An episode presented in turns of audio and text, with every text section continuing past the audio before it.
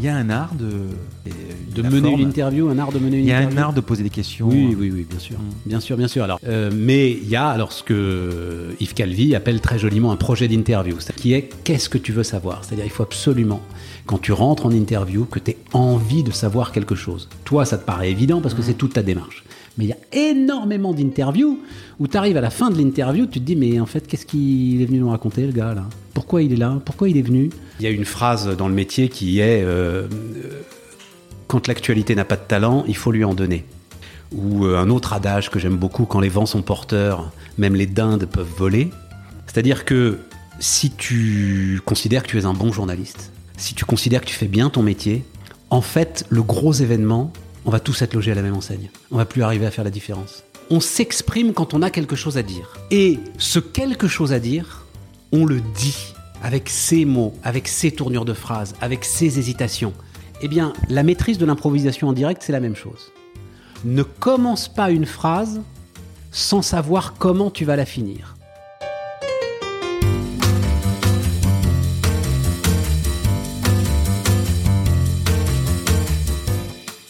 Vous écoutez La Combinaison, le podcast qui part à la rencontre de personnes exceptionnelles qui ont réussi dans leur domaine. Sommes-nous tous égaux face à la réussite? Quel est le making-of, la combinaison d'éléments, de rencontres, de succès ou peut-être d'échecs qui ont porté des personnes ordinaires à devenir des entrepreneurs d'exception, des sportifs de haut niveau, des écrivains de renom ou des artistes qui rencontrent le succès? Je suis Frédéric Azoulay, un passionné de podcast depuis plusieurs années et dirigeant d'une entreprise papeo.fr, une imprimerie en ligne réactive pour les professionnels et les revendeurs. D'ailleurs, si vous écoutez cet épisode jusqu'à la fin, je vous offre un code promo pour commander sur notre site.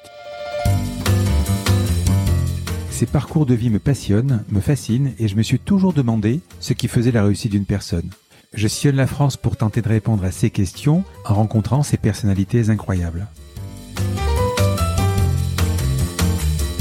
Tous les 9 jours, je vous retrouve et je vous partage ces conversations passionnantes qui j'espère vous inspireront autant que moi. Bonne écoute. Bonjour Stéphane. Eh ben bonjour.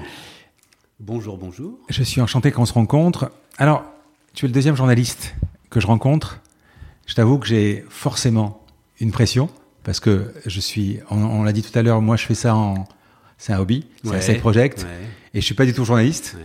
J'ai en face de moi euh, une pointure parce que tu as tellement accompagné de matinées sur BFM Business en animant euh, Good Morning Business pendant 14 ans. Aujourd'hui, tu as créé Bismart, une chaîne de télé dédiée à l'actualité des entreprises de toute taille. Mhm. Comment ça s'est passé? Pourquoi j'ai eu envie, envie de te recevoir? C'est parce que la- je me souviens exactement la première fois, tu as une voix qui est extrêmement particulière. Et euh, à un moment, à force d'écouter la radio, je me suis dit, mais quelle tête il a en fait? Ouais. Je voulais savoir quelle tête. Ouais, ouais. C'était beaucoup plus en radio qu'en télé. On va ensemble tenter de comprendre. Non, pardon, je reprends parce que j'ai un problème de lunettes.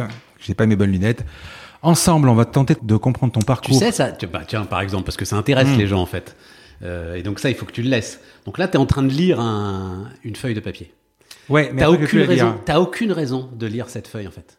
Et si tout ce que tu ressens, c'est-à-dire euh, Oh, j'avais envie de t'inviter parce que je t'ai quand même Hmm. écouté pendant 15 ans, j'avais envie de voir quelle tête t'avais, etc. Et tout, tout ça, en fait, tu aurais pu le dire très spontanément et tu aurais eu aucun problème à le dire, alors que tu peux avoir des problèmes à le lire. Alors, Donc ça, c'est une règle très très importante de l'expression orale, c'est que à un moment, comment dire, on s'exprime quand on a quelque chose à dire. Ouais. Et ce quelque chose à dire, on le dit Hmm. avec ses mots, avec ses tournures de phrases, avec ses hésitations.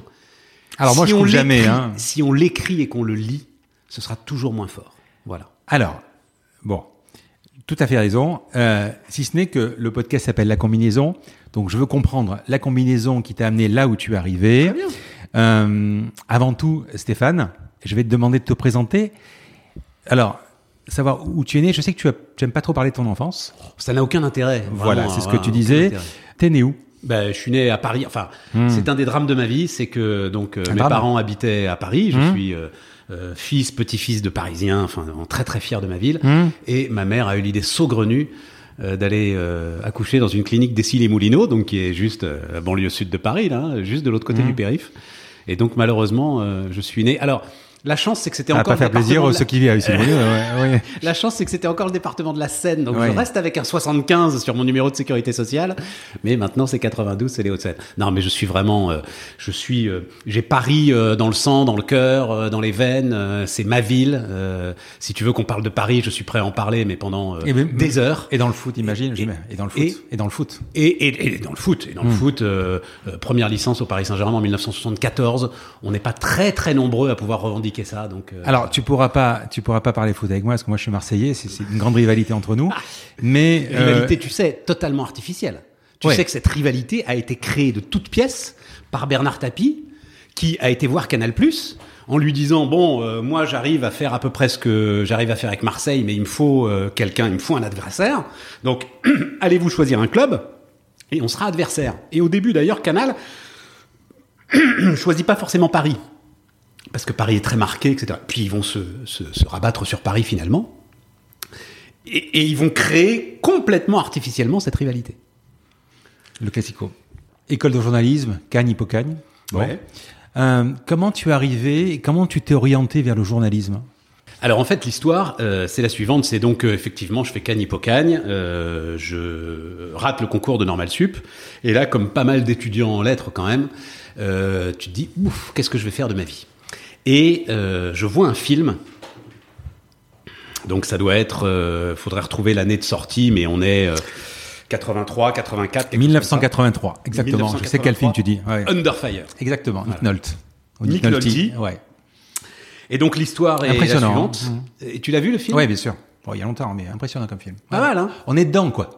Alors, on explique aux gens. Non, non, mais il faut expliquer aux gens parce que c'est un vrai sujet euh, euh, journalistique en fait. De l'époque, ouais. Donc euh, euh, c'est l'époque, donc les années 80, les révolutions en, en, en Amérique centrale. Nick Nolte est un journaliste photographe euh, envoyé sur le terrain, donc dans ce pays euh, d'Amérique centrale. Et alors que les rebelles sont au bord en fait de euh, gagner, euh, le chef des rebelles est tué par euh, par le régime qui est en train de, de vaciller.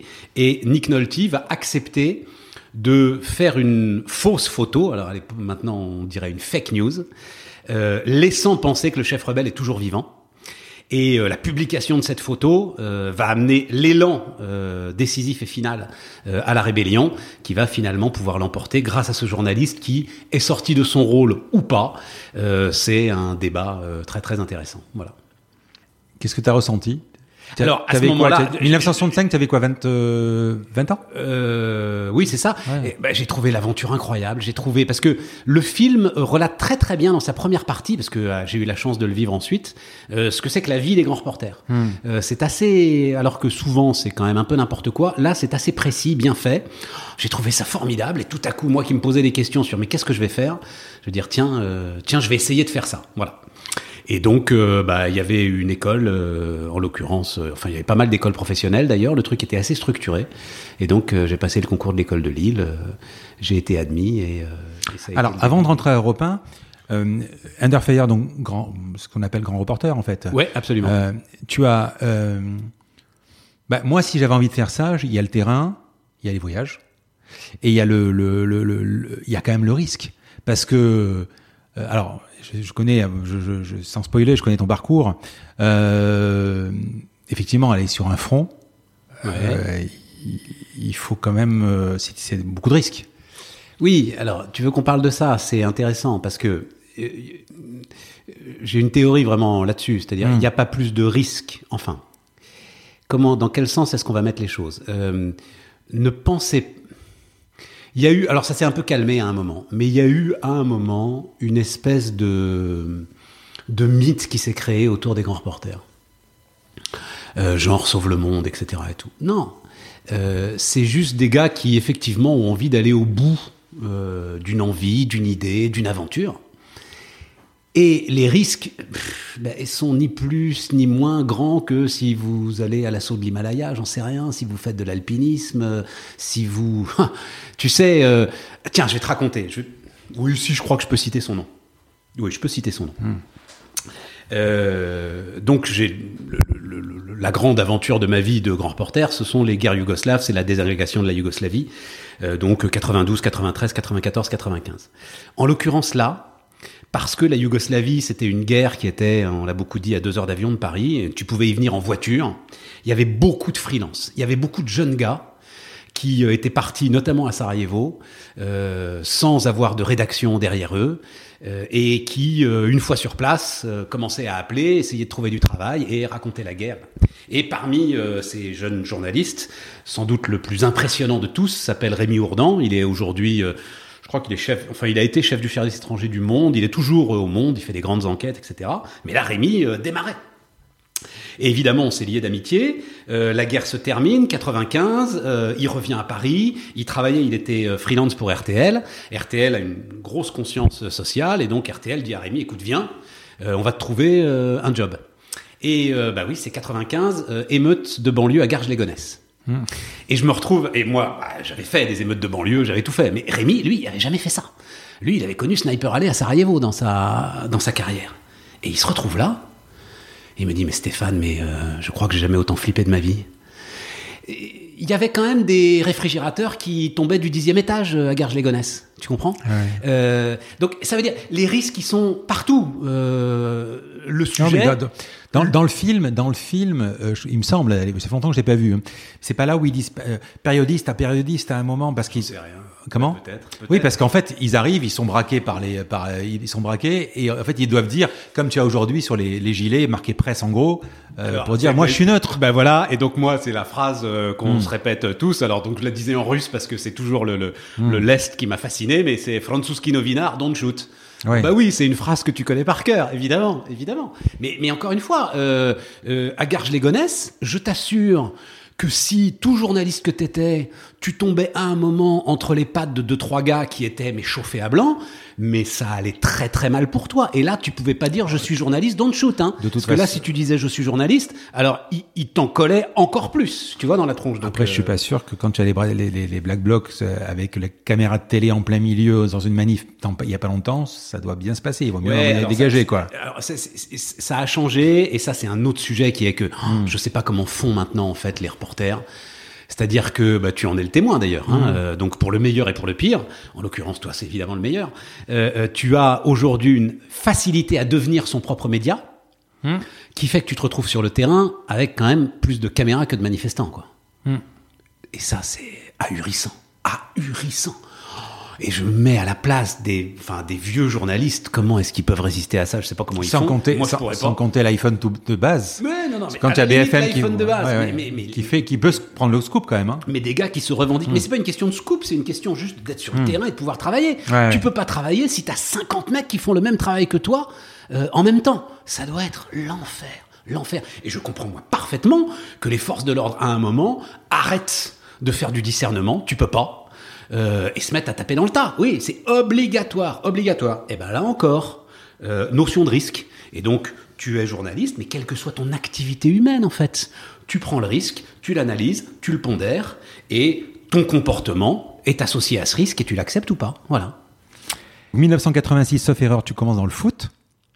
Ça? Ah oui, mais ça c'était euh, parce qu'on était stagiaire. Euh, Voilà, France on- ouais. je, rembo- je rebobine un tout petit peu. Ouais, tu commences dans le foot.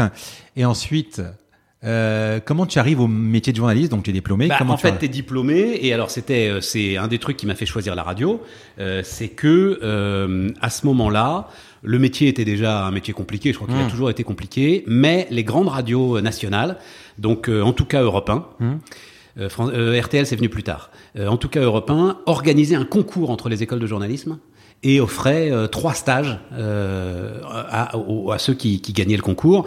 Et donc ça te permettait en fait de rentrer dans une grande rédaction parisienne et de pas avoir à galérer euh, ce qu'ont fait beaucoup de, de ceux qui sont sortis euh, la même année que moi, entre des piges à Radio France, euh, des piges dans la presse quotidienne régionale, etc. Et tout. Donc j'ai foncé, j'ai passé ce concours, je l'ai gagné. Et donc là, je me suis retrouvé à Europe 1, euh, effectivement, en, en 1987. Et là, euh, petite euh, parenthèse service militaire, et en fait, ma carrière commence vraiment euh, début 89. Voilà, c'est c'est à peu près ça. Et là, 89, il se passe quelque chose dans le paysage audiovisuel français. C'est que c'est la création d'une chaîne de télé qui mourra ensuite, qui s'appelle La 5. Et La 5 Phénomène même, hein. c'est un phénomène. ouais, ouais. a de grandes ambitions sur, euh, sur C'est l'information. bizarre, ça mort d'ailleurs comme ça. Bon. Il recrute euh, Guillaume Durand. Mhm. euh, il recrute en fait tous ceux qui à l'époque étaient euh, l'état-major d'Europe 1. Hmm. Enfin, l'infrastructure, les cadres d'Europe 1. Et donc nous, on se retrouve avec une génération où on a eu mais une chance historique en fait de pouvoir brûler les étapes. Et je brûle tellement les étapes que donc, je te dis, c'est janvier 89 en fait ma vraie entrée euh, à Europe 1.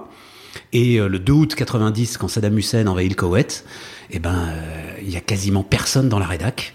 Et je me retrouve dans un avion pour euh, Dubaï, Abu Dhabi, euh, etc.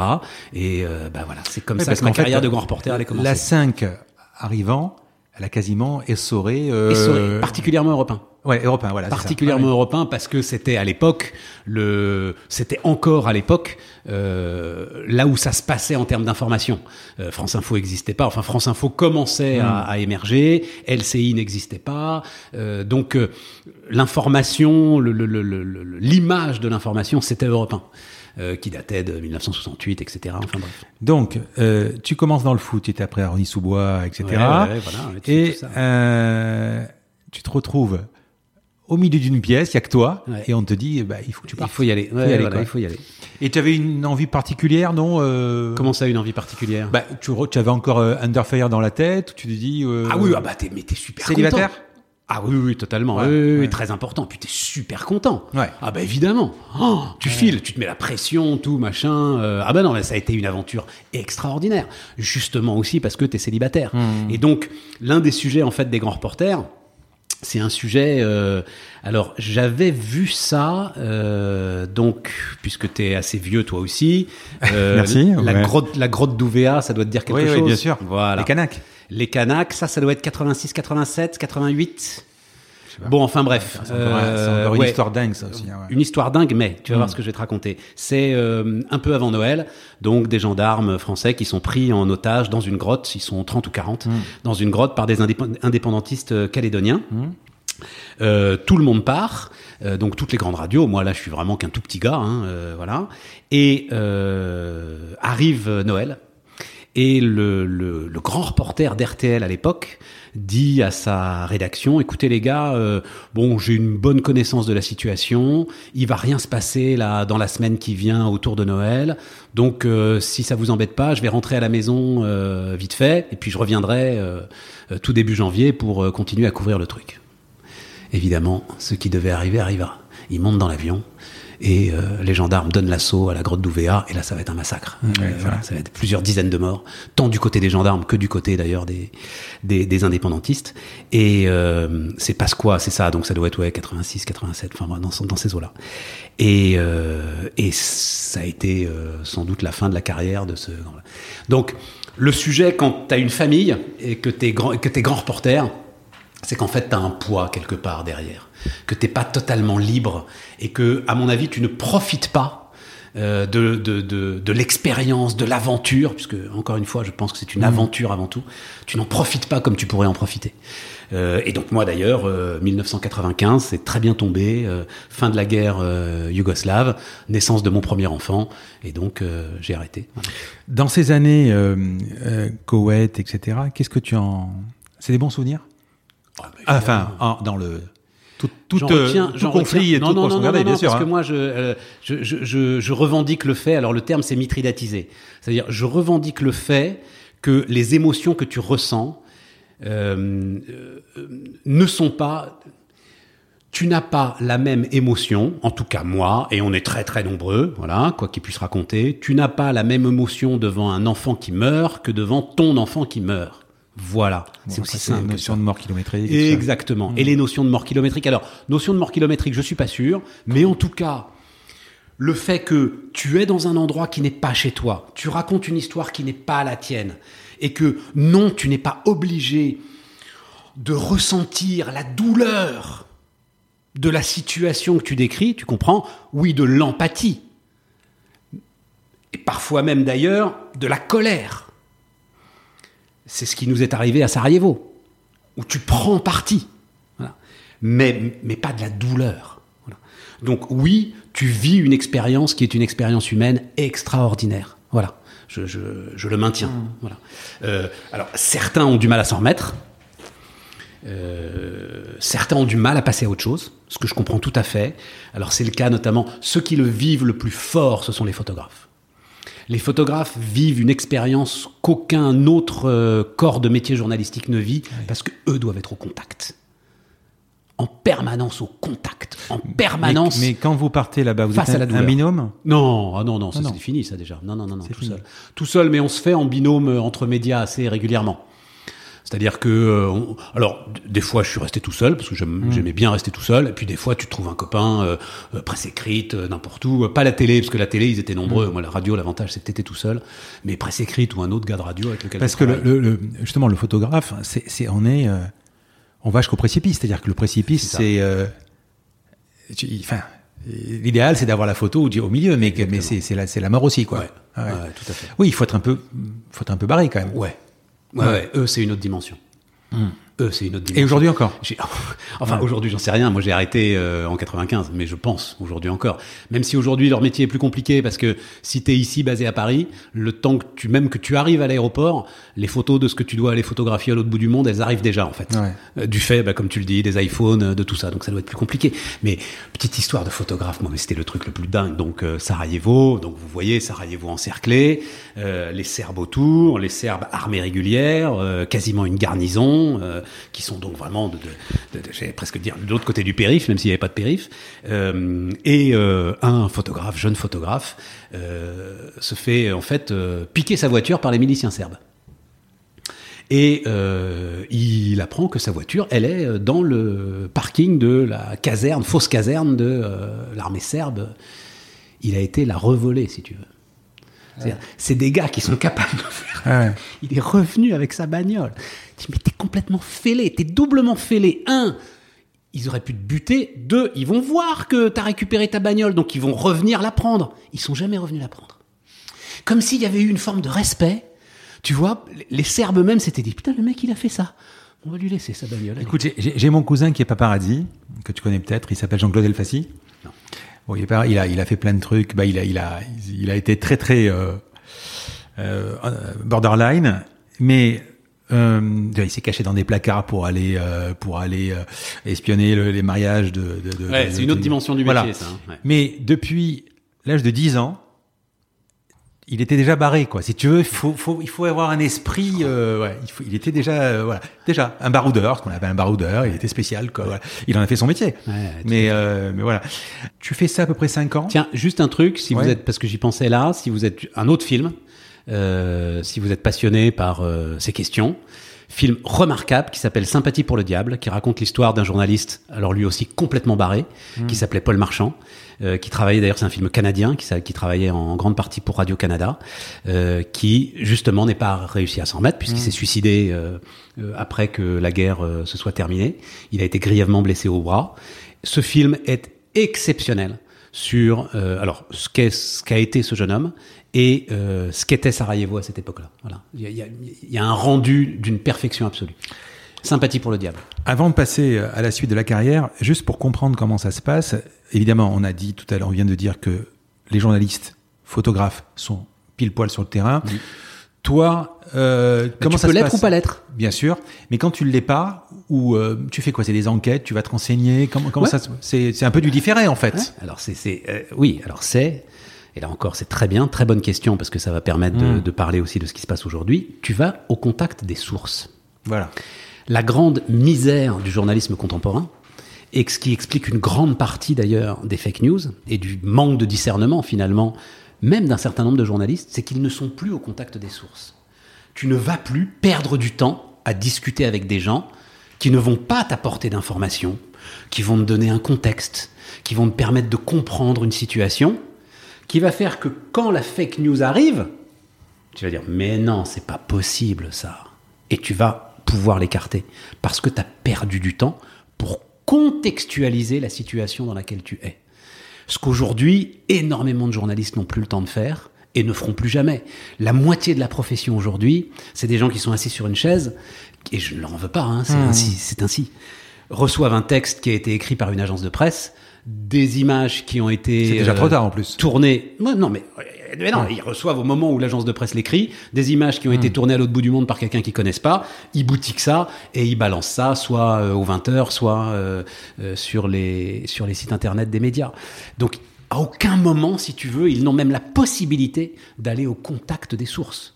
Juste pour contextualiser. Et puis après, tu as, mais ça, j'ai jamais vraiment fait moi, euh, ce qui s'appelle aujourd'hui journalisme d'investigation, c'est-à-dire vraiment des enquêtes. Tu vas au contact des sources, mais là, pour aller chercher de l'information brute. C'est souvent d'ailleurs les sources qui viennent à ton contact dans ce cas-là. Mais voilà.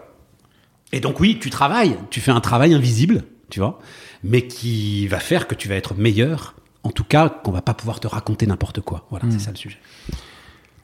Tu restes 5 ans à peu près. Ouais. Tu deviens ça, papa ouais. et à un moment il faut tourner une page. Et voilà. Non, non, mais c'est en plus c'est la, c'est la fin de la guerre de. Pour le risque, hein. C'est le risque, c'est le risque Hein quand même. Tu- Oui, enfin pas seulement parce que alors c'est là où euh, je disais euh, euh, on, on peut pas ressentir la douleur. Euh, Sarajevo reste pour moi une blessure. Euh, je pense qu'on a commis une erreur collectivement. Euh, C'est-à-dire qu'on aurait dû euh, beaucoup plus prendre la défense euh, des Bosniaques, beaucoup plus. On s'est laissé enfermer dans les termes qui étaient les termes yougoslaves de Serbes, Croates, musulmans. Mais qu'est-ce que ça veut dire? Et Serbe, on dit orthodoxe? Croate, on dit euh, catholique? Pourquoi là, on dit musulman? Eh, Parce que c'était une forme de stigmatisation. On s'est laissé faire. On aurait dû dire c'est la guerre d'Espagne. On aurait dû dire c'est le fascisme contre la démocratie, parce que c'est ce que c'était, même si aujourd'hui, évidemment, les Serbes sont sortis du fascisme. C'était ça. Et, euh, et on ne l'a pas assez fait. Voilà. Et donc, euh, franchement, c'est quelque chose euh, qui me touche encore, tu vois, là, en en parlant, qui me touche encore très profondément. Euh, et donc, quand tu as vécu cette force, tu sais, tu te retrouves euh, euh, à Sarajevo, euh, ça va nous ramener au football. Hmm. Les Yougoslaves sont les, les, les plus merveilleux euh, footballeurs d'Europe. Et tu te retrouves à discuter en français avec un entraîneur euh, bosniaque qui a entraîné des équipes en France, qui te raconte aujourd'hui Ali Lodzic, le, le, le fameux Ali Lodzic, il s'est battu, lui, euh, en Croatie. Enfin, tu vois, euh, euh, euh, c'est vraiment, ils sont imbriqués dans ta vie. C'est une guerre européenne. Voilà. Euh, je, racontais souvent, euh, Sarajevo, il y avait des digicodes à l'entrée des immeubles. C'était chez nous. C'était chez nous. Et je trouve que, voilà, on n'en a pas assez donné la mesure. Et donc, ça a été une rupture facile à faire. Voilà. Entre Donc la tu reviens. où je reviens, je reste grand reporter, mais sans faire de guerre. Euh, je fais des voyages à droite à gauche euh, formidables. Euh, le retour des cendres de Che Guevara à Cuba, enfin des choses comme ça qui ont été quand même assez puissants. Et puis là, comme tu le dis toi-même, euh, j'ai une voix. Voilà. J'ai une voix, j'ai un ton, j'ai un style. C'est comme ça. Hein, je, je le dis, euh, ça peut paraître arrogant, mais ce que je dis souvent, c'est certains courent vite, certains sont très, certains sont très beaux. Moi, j'ai une voix. Voilà, C'est- avantage comparatif. Et euh, les patrons d'Europe 1, en fait, voulaient me mettre derrière un micro euh, depuis très longtemps. Et donc là, à un moment, euh, bah, c'est Jérôme Bellet, mon maître Jérôme Bellet, qui euh, à un moment me dit bon, Soumier, ça suffit maintenant. euh, vous allez euh, faire de la présentation, euh, c'est pour ça que vous êtes fait, euh, vous êtes bien amusé, et voilà commence une deuxième carrière en fait de journalisme assis et de présentateur.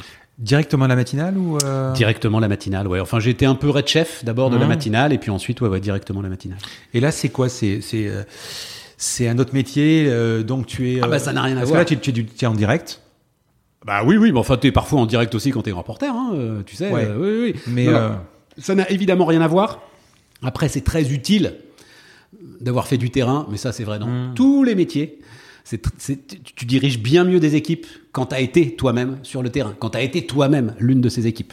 Donc, euh, donc c'était très utile de faire ça, mais évidemment, c'est c'est- c'est un tout autre métier où tu dois beaucoup plus t'intéresser, euh, même euh, au style, à la façon dont tu vas présenter les choses. Il y a une, il y a une dimension artistique euh, qu'il n'y a pas ou qu'il y a beaucoup moins euh, dans le métier de reporter ou de, ou de grand reporter. tu vois, ce qui me fascine, c'est que euh, je suis très BFM. Hein, euh, voilà, j'étais. euh, tu vois, le, le matin, finalement, tu as, alors surtout à la télé, hein, tu, as, tu as le business et tu as le BFM classique, etc.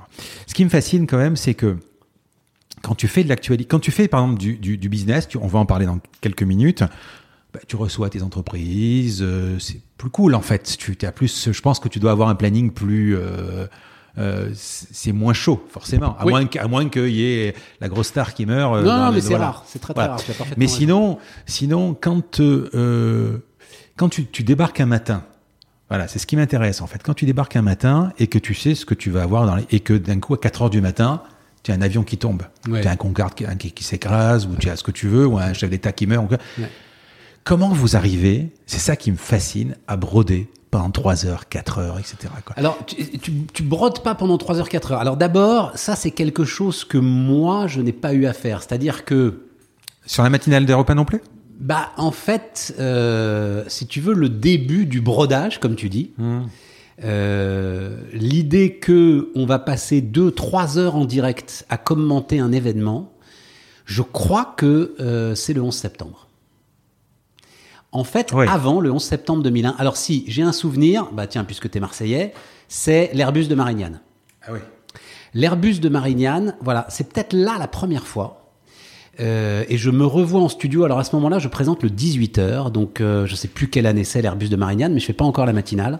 Je dois faire un remplacement d'ailleurs, parce que j'ai jamais vraiment fait longtemps le 18h, donc ça doit être un remplacement. Et on est en studio euh, devant les images qui étaient les c'est le premier coup de LCI en fait, et on voit, vous vous souvenez tous de cette passerelle qui avance avec euh, les gars du GIGN qui vont euh, donner l'assaut. Et je crois que c'est la première fois en fait que les médias se mettent en mode édition spéciale, tu démarres, tu sais pas quand tu vas t'arrêter. Donc c'est quelque chose d'assez récent en fait, tu vois. Et, et le vrai, la vraie rupture, c'est le 11 septembre 2001, à tel point que, euh, et ça reste ça une petite blessure, euh, enfin c'était le signe que Europe 1 devait se réinventer, à tel point que c'est Pujadas, à l'époque, David Pujadas, énorme journaliste, sans doute le meilleur de notre génération, qui euh, vient de débarquer sur France 2, et France 2 va démarrer ses sessions de direct avant Europe 1, avant la radio sur le 11 septembre.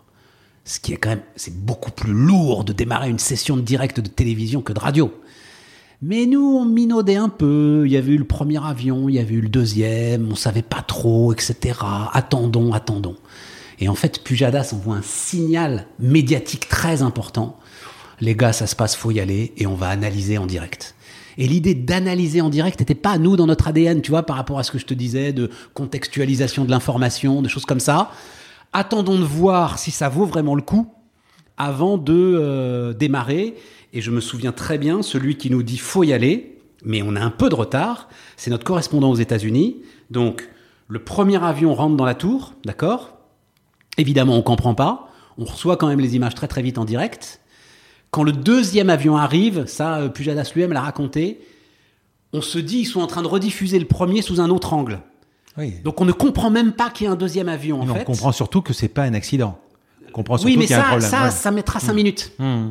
Au début, on croit que c'est le même sous un autre angle. À ce moment-là, quand même, on a dit à notre correspondant qui est à Washington, va à New York, va prendre l'avion. Il sort de chez lui. Il, pour aller à l'aéroport, il y a une rampe qui survole le Pentagone. En fait, une rampe autoroutière. Et là, il voit qu'il y a un avion dans le Pentagone. Et là, il arrête sa voiture, en fait. Il arrête sa voiture sur le truc autoroutier. Il nous appelle. Il dit, les gars, là, euh, voilà. Et c'est là qu'on bascule. Mais on a un peu de retard. Voilà. Ce, ce, ce parallèle radio, radio euh, télé, à un moment, vous êtes en- quand même entrecoupé par des reportages, euh, des images qui vous font reprendre votre souffle, en fait. Mais en, ra- en radio, justement, comment tu gères ce... Alors, je, suis persuadé de ce que tu dis. Non, Voilà. non, mais c'est- très très juste. Ouais, ouais. C'est c'est ce pourquoi que c'est pourquoi en fait les journalistes radio sont devenus des rois de la télé. C'est-à-dire euh, bah, Guillaume Durand le premier, etc. Quand tu as appris ce que je suis en train de faire là, Mmh. à gérer le silence, Mmh. quand tu as appris que tu peux parler pendant des minutes entières sans t'arrêter, parce que tu maîtrises la parole, parce que tu maîtrises le direct, il peut plus rien t'arriver. Un journaliste de télévision, lui, si jamais il a plus rien à dire, on peut toujours balancer les images, tu vois Ou il peut toujours se cacher derrière des images pour aller chercher un papier, pour etc. et tout. Toi, tu es seul face à ton micro et t'apprends une gymnastique mentale qui va faire que, s'il y a besoin, tu peux parler sans t'arrêter pendant 10 minutes, un quart d'heure. Mais tu as quand même, on t'amène quand même quand tu es journaliste. après, on va Oui, parler bien sûr. On t'amène les dépêches. On t'amène les Tu as dépêches. l'oreillette aussi? Mais si on te... mais bien sûr. Mais pas, si comme, on- pas comme moi aujourd'hui. Tu as en plus une oreillette de Non, non, quelqu'un non, qui te non, dit. c'est un casque. Non, non, c'est le Non, casque. c'est la régie casque, qui te parle ta- dans le casque. ta- ah, la régie te parle. Oui, bien sûr. Plus bien ta sûr. voix. Oui, oui, bah évidemment. Oui, D'accord, oui, bien sûr, bien, bien sûr, sûr, bien sûr. d'accord. Mais ça aussi, c'est toute une gymnastique. Oui, oui, tu voilà, ça s'apprend. Oui, oui, ça s'apprend. Que tu apprends à faire et que je, je résume comme ça. L'image que j'ai trouvée, je sais pas si c'est vrai ou pas, mais il paraît qu'un chat ne saute jamais par-dessus un mur. Le chat va sauter sur le mur, regarder de l'autre côté, et si vrai, euh, ça se passe deux, bien, hein. il va sauter de l'autre côté. J'en ai deux, c'est vrai. Voilà. Hmm. Eh bien, la maîtrise de l'improvisation en direct, c'est la même chose. Ne commence pas une phrase sans savoir comment tu vas la finir. Si tu sais comment tu vas finir cette phrase, alors tu seras beaucoup plus détendu pour ensuite partir dans des improvisations diverses et variées parce que tu sais où sera ton terrain d'atterrissage si à un moment tu te retrouves avec un cerveau vide. C'est la première chose. Et la deuxième chose, c'est un truc qu'on reproche beaucoup, euh, notamment aux commentateurs sportifs. C'est les tics de langage. Hein? Eh ben, ces tics de langage, en fait, sont des respirations du cerveau. Ce sont des micro-respirations où ton cerveau a déconnecté. Le tic de langage lui permet en fait de fonctionner en mode automatique. Il se régénère. Et c'est ce tic de langage qui va te permettre derrière de repartir et de pouvoir continuer à commenter ce que tu es en train de voir.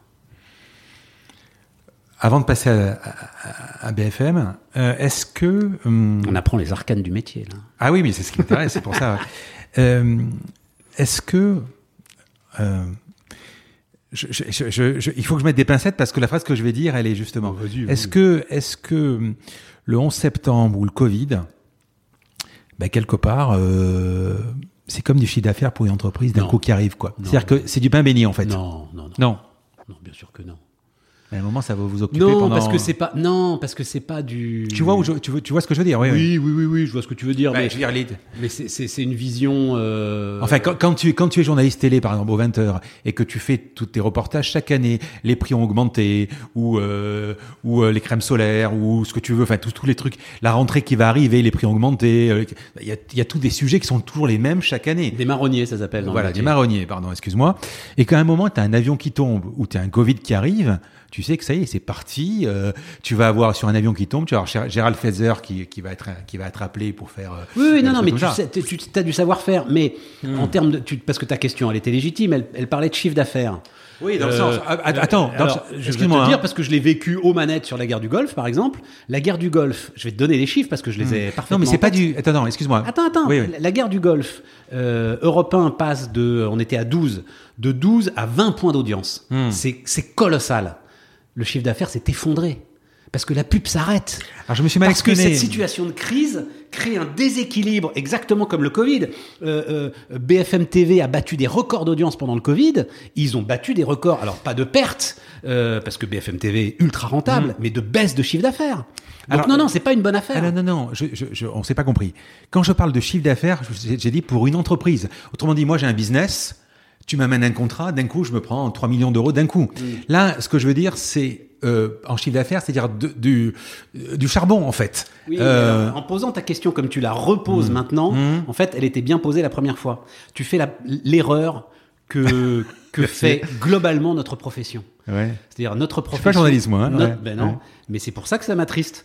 Notre profession oublie qu'elle est une entreprise économique Ah oui, ça c'est sûr. qui doit être rentable, qu'à la fin, il doit y avoir un compte d'exploitation et que si tu n'as pas un plus sur le compte d'exploitation, Hmm. Va tu pas. vas avoir du mal à payer les salaires. Voilà euh, le sujet. Et donc, effectivement, moi, ma réponse importante, Hmm. c'est oui, euh, à courte vue, des journalistes pourront se réjouir d'un gros événement, mais en fait, le sujet, c'est que assez souvent, ce gros événement amène une telle déstabilisation des agences économiques que ton chiffre d'affaires, qui est quand même en grande majorité du chiffre d'affaires publicitaire, se retrouve impacté. Voilà. Mais après, tu sais, alors il y a une, euh, il y a une phrase dans le métier qui est euh, euh, quand l'actualité n'a pas de talent, il faut lui en donner. Et en fait, je vais te dire, c'est un peu comme la voile. Ou un autre adage que j'aime beaucoup, quand les vents sont porteurs, même les dindes peuvent voler. C'est-à-dire que si tu considères que tu es un bon journaliste, si tu considères que tu fais bien ton métier, en fait, le gros événement, on va tous être logés à la même enseigne. Hmm. On va plus arriver à faire la différence. Moi, en tant que rédacteur en chef, ça m'ennuie. J'ai plus rien à inventer. J'ai plus à me dire, en regardant la concurrence le lendemain, j'ai fait mieux qu'eux. Parce qu'en fait, on fait tous la même chose. Voilà. Donc, euh, tu vois, voilà, je, je réponds tant sur le fond que sur la forme. C'est pas si évident que ça que ce soit une super bonne nouvelle. Voilà. Sur la forme, euh, entre le business et l'actu, ça va être la transition tout à l'heure, entre le business et l'actu, euh, tu as par exemple, euh, je sais pas à quelle heure tu te réveilles, je mange 2-3 heures j'imagine pour arriver... Quand on faisait euh, la matinale Ouais. Euh, bah, Ça dépend. Si c'est Europe 1, euh, c'était 2 heures. Et BFM, c'était un peu plus tard, parce que tu as raison, il y a, y a Ouais. moins, de, il y a moins de pression de, de l'actu, c'était 3h30 à peu près. Donc, euh, tu, tu arrives, j'imagine, bon, le café, l'équipe, euh, vous déroulez un peu les sujets que vous allez, euh, ça, et d'un coup, je sais pas, euh, t'es à 4 heures, vous êtes en train de prendre votre café, de dérouler tout, tout ce qui se passe, d'un coup, tu as, boum, la, la, la super euh, actu qui, enfin, encore une fois, Ouais, l'avion on sait qui- faire. euh, voilà. on sait faire. Et vous chamballez tout, vous chamboulez, oui. Oui. Hmm. Mais franchement, ça- enfin, c'est, je sais pas moi, c'est comme si tu dis à un, à un pompier, vous êtes dans la caserne, vous tapez le carton, et puis tout à coup, boum, il y a un incendie. Bah oui, il va te dire le pompier, on y va quoi. Non, parce que- c'est pas un problème. et pour nous aussi, tu vois, quand j'ai quand j'ai discuté faire. avec François-Olivier Gisbert, par exemple, quand on parlait des revues de presse, justement, tu as des journalistes qui débutent, qui préparent leur revue de presse très tôt, et puis tu des mecs comme, je sais pas moi, Yvan Levaille, par exemple, ou peut-être lui, euh, qui qui les faisait à la volée, quoi. Mm. Avec le journal, tu entendais les feuilles tourner, le mec qui faisait sa revue de presse en ligne, c'est du, c'est du métier, quoi. Mm. Voilà. Euh, Ouais, mais enfin nous, si tu veux, la, la revue de presse, c'est un exercice très particulier Ouais. que j'aime pas du tout moi. hmm. Mais bon, bref. Euh, mais euh, sinon, si t'es un journaliste euh, d'audiovisuel et que tu fais une matinale, euh, tu sais euh, monter une grille euh, en 10 minutes. Voilà, Euh, c'est ton métier, tu le fais, tu le sais le faire. Comme un pompier, c'est éteindre le feu, quoi. Voilà. Et ouvrir le matin, c'est bien? Ouvrir le matin. L'antenne, Ah oui, oui, oui, bien sûr, bien sûr, bien tranquille. sûr. Non, alors c'est vraiment alors maintenant euh, euh, comme je m'en suis un peu éloigné, je le ressens moins. Euh, donc il faut que je me je me remette dans la la, la- la construction mentale qui était la mienne. Mais mais oui, c'est un plaisir extraordinaire de réveiller les gens, extraordinaire. Puis tu le sens et puis les retours que tu as sont sans commune mesure avec ceux qui font les autres tranches horaires. C'est un lien très particulier et alors d'autant plus particulier avec BFM Business parce que BFM Business, comme c'était quand même quelque chose de, enfin c'est euh, quelque chose de d'un peu pointu, il arrivait assez souvent que euh, les auditeurs, les auditrices, se réveillent en famille avec une radio généraliste, Hmm. voilà, pour intéresser tout le monde, et puis montent dans leur voiture pour aller au boulot, C'est mon cas. voilà. Et là, tu te retrouves, En tête à tête. on est voilà, Hmm. le colloque singulier. On est ensemble, on est, on est tous les deux, on se parle. Et euh, enfin, c'est moi qui parle. Mais, mais euh, et, et ça, c'est extraordinaire. Mais voilà, alors tu vois, moi, c'est là que je t'ai connu. Donc, 2005, tu es arrivé à, à, à BFM Business. Tu vas me dire pourquoi tu, tu, tu as- tu as voulu passer sur le business. Mais effectivement, euh, il n'y a pas que cette voix, en fait. Parce que moi, j'ai un moment, je t'ai dit, je dit tout à l'heure, à un moment, j'ai voulu mettre la télé pour voir la tête que tu avais. Et euh, c'est qu'à un moment, tu as de hum, je sais pas, les gens te disent, tu dirais, tu as de la couleur. Tu, mets une certaine euh, couleur où, tu vois, par exemple, tu vas parler de chiffres. Tu vas dire, par exemple, je sais pas moi, tu parles de euh, X qui a levé euh, 200 millions d'euros, par exemple, tu vas dire hmm, 200, millions, millions de. Voilà, exactement. C'est ça. C'est-à-dire que tu as, tu as vraiment l'accent tonique. Voilà, l'accent tonique. Ouais. Mais bien sûr. Alors Et ça, on, on on- on- Hmm. il y a une partie de la profession qui, qui me le reproche, mais je revendique Ah, moi, ça. moi. hein. On est des acteurs, les mecs. Arrêtez de vous cacher derrière votre petit doigt. Évidemment, il y a une dimension, c'est ce que je te disais. Hmm. Il y a une dimension artistique. T'interprètes un truc. D'ailleurs, tu sors vidé. Hmm. Les trois heures d'antenne, tu sors. Enfin, j'en faisais même quatre euh, au début. Tu sors vidé. Mais bien sûr, bien sûr que c'est du théâtre. Alors, pourquoi tu quittes euh, Europe 1 et pourquoi le, pourquoi le business? Euh, pourquoi je quitte Europe 1 Euh, J'ai pas le choix parce que euh, donc euh, alors euh, euh, donc Europe 1 95 euh, Europe 1 avait traversé une période de turbulence au début des années 90. Euh, Jean-Luc Lagardère, et c'était Jean-Luc hein, encore, euh, donc le père, hein, euh, nomme donc Jérôme Bellet à la tête d'Europe 1, un tsar, celui qui avait inventé France Info, celui qui avait inventé LCI. Et là, euh, on repart, euh, mais comme en 40. Voilà. Mmh. On, on- on est en train de redevenir euh, ce qu'on ce qu'on avait été. Sauf que Jérôme Bellet, comme tous les gens géniaux, est incontrôlable. Alors, il est de droite, tu vas voir pourquoi je dis ça. Aucun doute, il est de droite, mais pff, il est incontrôlable. Or, le groupe Lagardère veut préparer euh, l'élection de. Mais non, je dis 95, mais non, on est en 2005. 2005 veut préparer l'élection de Nicolas Sarkozy.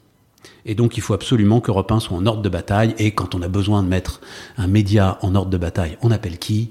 Celui qui est aux ordres de tous les pouvoirs euh, depuis 30 ans, Jean-Pierre Elkabbach. Voilà. Et donc, Jean-Pierre Elkabbach débarque. Et euh, Jean-Pierre Elkabbach vire Jérôme Bellet.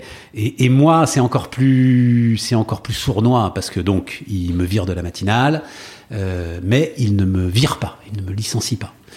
Euh, il va me foutre dans un placard, quoi, en gros. Voilà. Et bah, le placard, il est insupportable. Euh, quand on décrit tout ce qu'on a décrit sur l'engagement que tu peux avoir à faire ton métier, Tu as dans un 40 placard, ans, possible. exactement. Bah oui, oui, c'est Ouais, ça, ça, 2005. ouais. ouais, Ouais. ouais. Et donc, euh, et donc, je me dis qu'il faut partir. Euh, et euh, en même temps, j'ai quatre enfants, donc tout ça est compliqué. Et Alain Veil en entend parler, en- entend parler de mon malaise. Et donc, il m'appelle et il me dit venez. on va faire un truc ensemble qui s'appelle BFM TV. Personne ne sait encore ce que c'est, mais moi je vous dis que ça va être la première chaîne d'info de France et vous allez voir, ça va déchirer. Donc, ni une ni deux. Je file, j'y vais. Voilà. Et en l'occurrence, BFM TV est pas encore lancé. Et donc il me dit, en attendant, vous allez faire euh, une année sur BFM Radio, qui s'appelait pas encore BFM Business, BFM Radio. Je dis, ok, allons-y. Je connais rien en économie, mais bon, on va voir. Euh, puis j'avais pas trop le choix, hein, euh, encore une fois. Et, euh, et là, bah, ce dont on va parler, c'est-à-dire, je, je- Donc tu refuses la Je tranche. tombe amoureux, hein. Tu refuses la tranche 19-20 au Alors début. ça, ça viendra après. D'accord. Ça viendra après. Au départ, j'ai un an à faire sur, euh, sur business, sur l'économie. Je découvre ce truc, je découvre les entreprises, les entrepreneurs. Et en fait, je découvre que je vais pouvoir refaire en direct dans un studio mon métier de grand reporter. L'aventure. L'aventure. À travers l'aventure entrepreneuriale. L'aventure et le réel. Raconter ce qui se passe réellement. Parce que la moitié des infos des médias sont des histoires de médias, c'est-à-dire des histoires qui sont créées artificiellement, des histoires qui n'existent pas, des histoires qui ne sont pas des vraies préoccupations des gens. Je veux dire, euh, parlons ensemble euh, en ce moment de cette obsession des médias pour euh, qui est musulman, qui l'est pas, qui est français, qui l'est pas et tout. Mais bon Dieu, mais les gens ils bossent.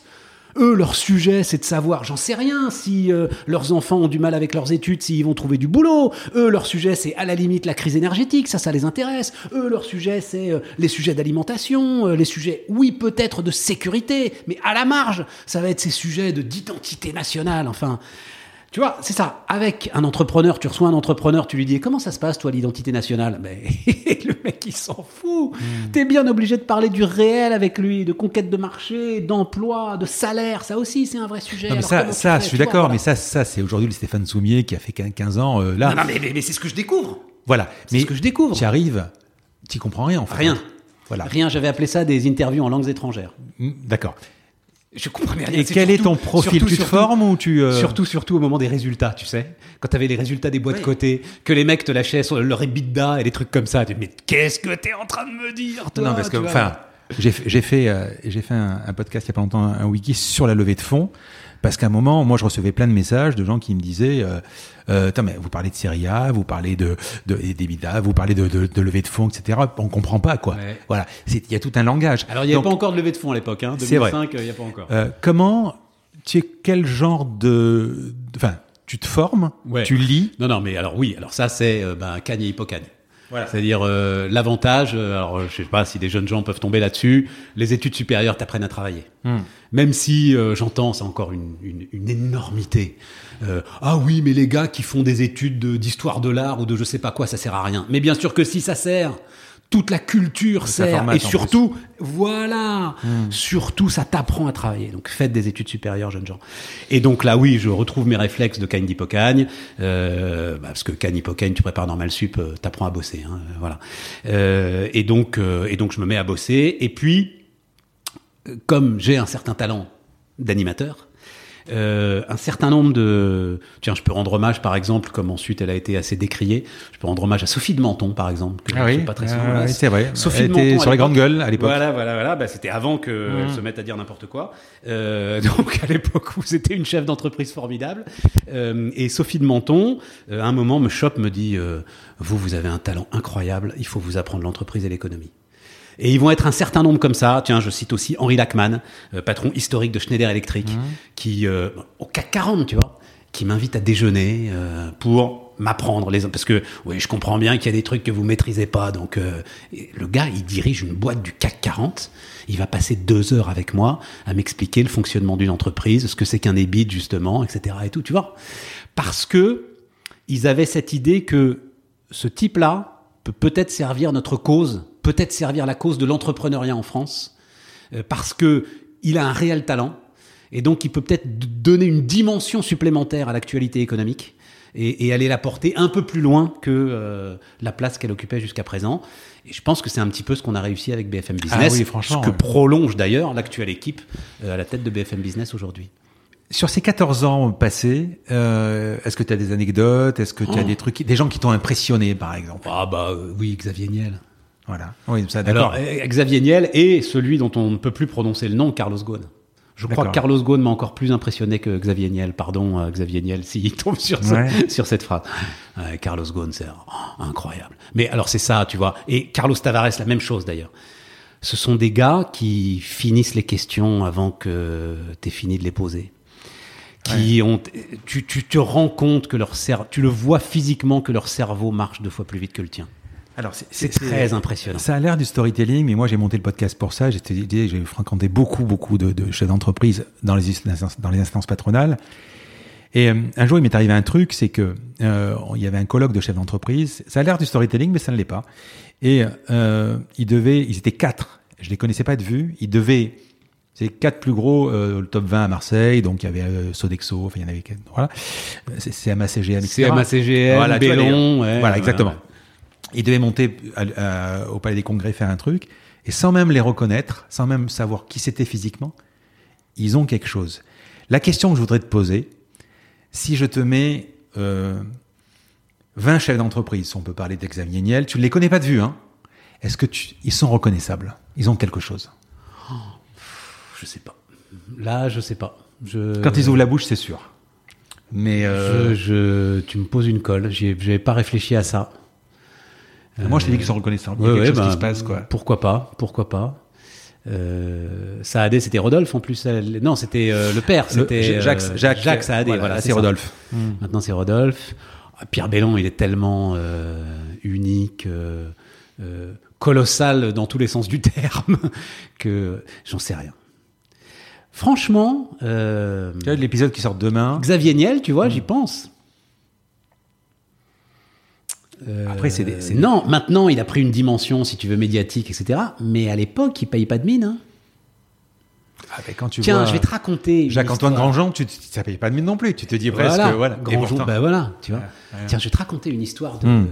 d'Europe 1.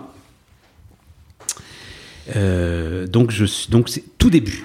Euh, 87, je fais les flashs de nuit. Hmm. C'était dur les flashs de nuit. Je fais les flashs de nuit.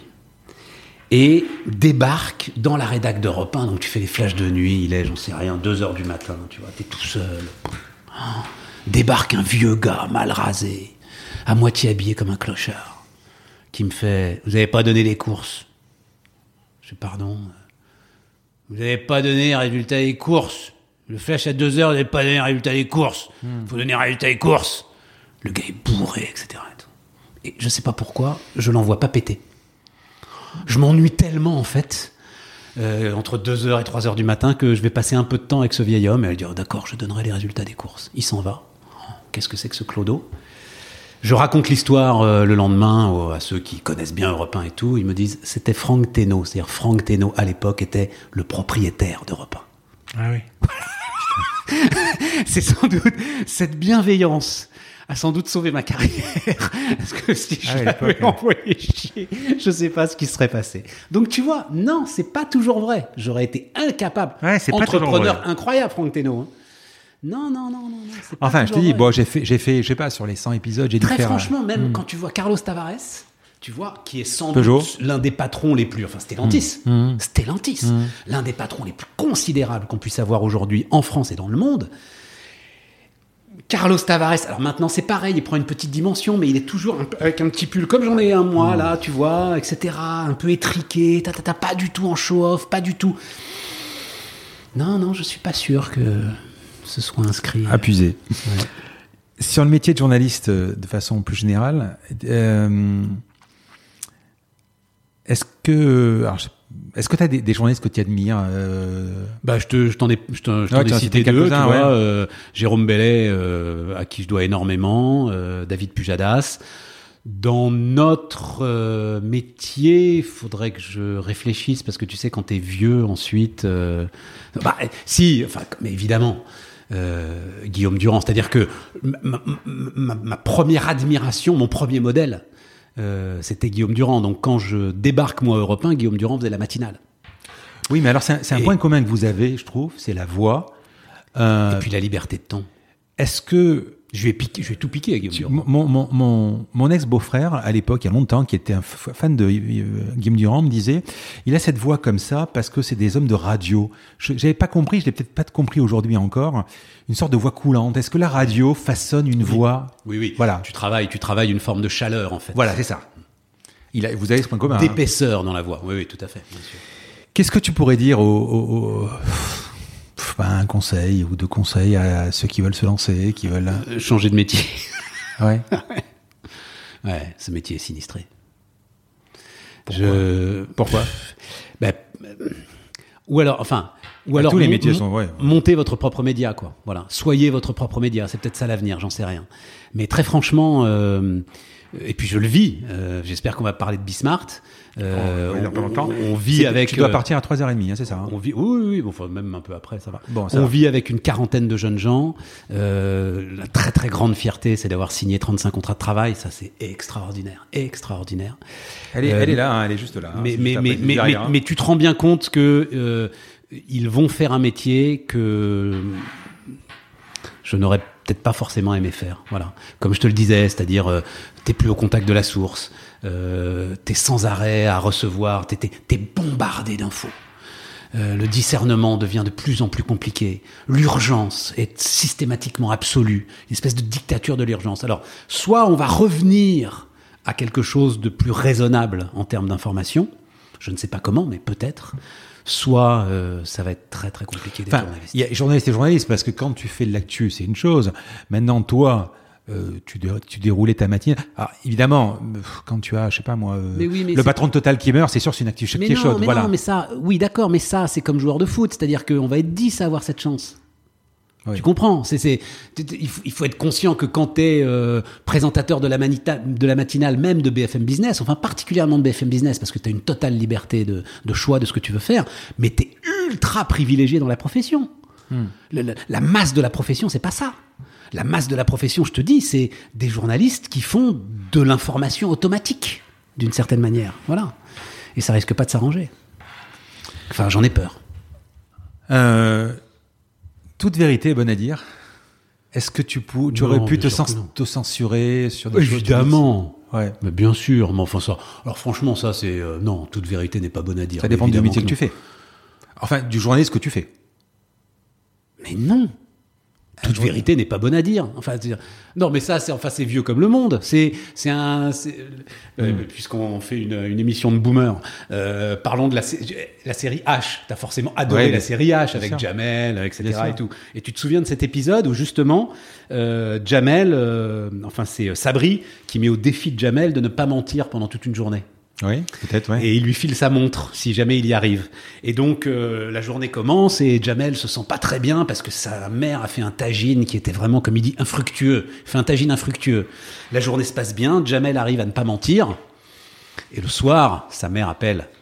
Et il est au téléphone. Et sa mère demande alors comment tu l'as trouvé le, le tagine? Et la Jamel regarde sa brief. Il était excellent, maman. Et il lui donne sa montre. Évidemment que tu es obligé de mentir. Toute vérité n'est pas bonne à dire.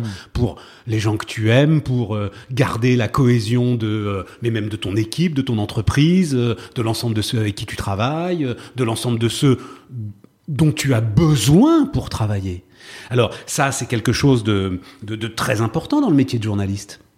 Le métier de journaliste, il est fait euh, d'un public qui a besoin d'avoir des informations, et puis encore une fois de sources qui vont apporter des informations ou d'invités qui vont venir et qui vont être précieux pour ce public. Bon, tu dois autant choyer le public qu'un certain nombre de ces invités, si mmh. jamais tu veux qu'ils continuent à venir.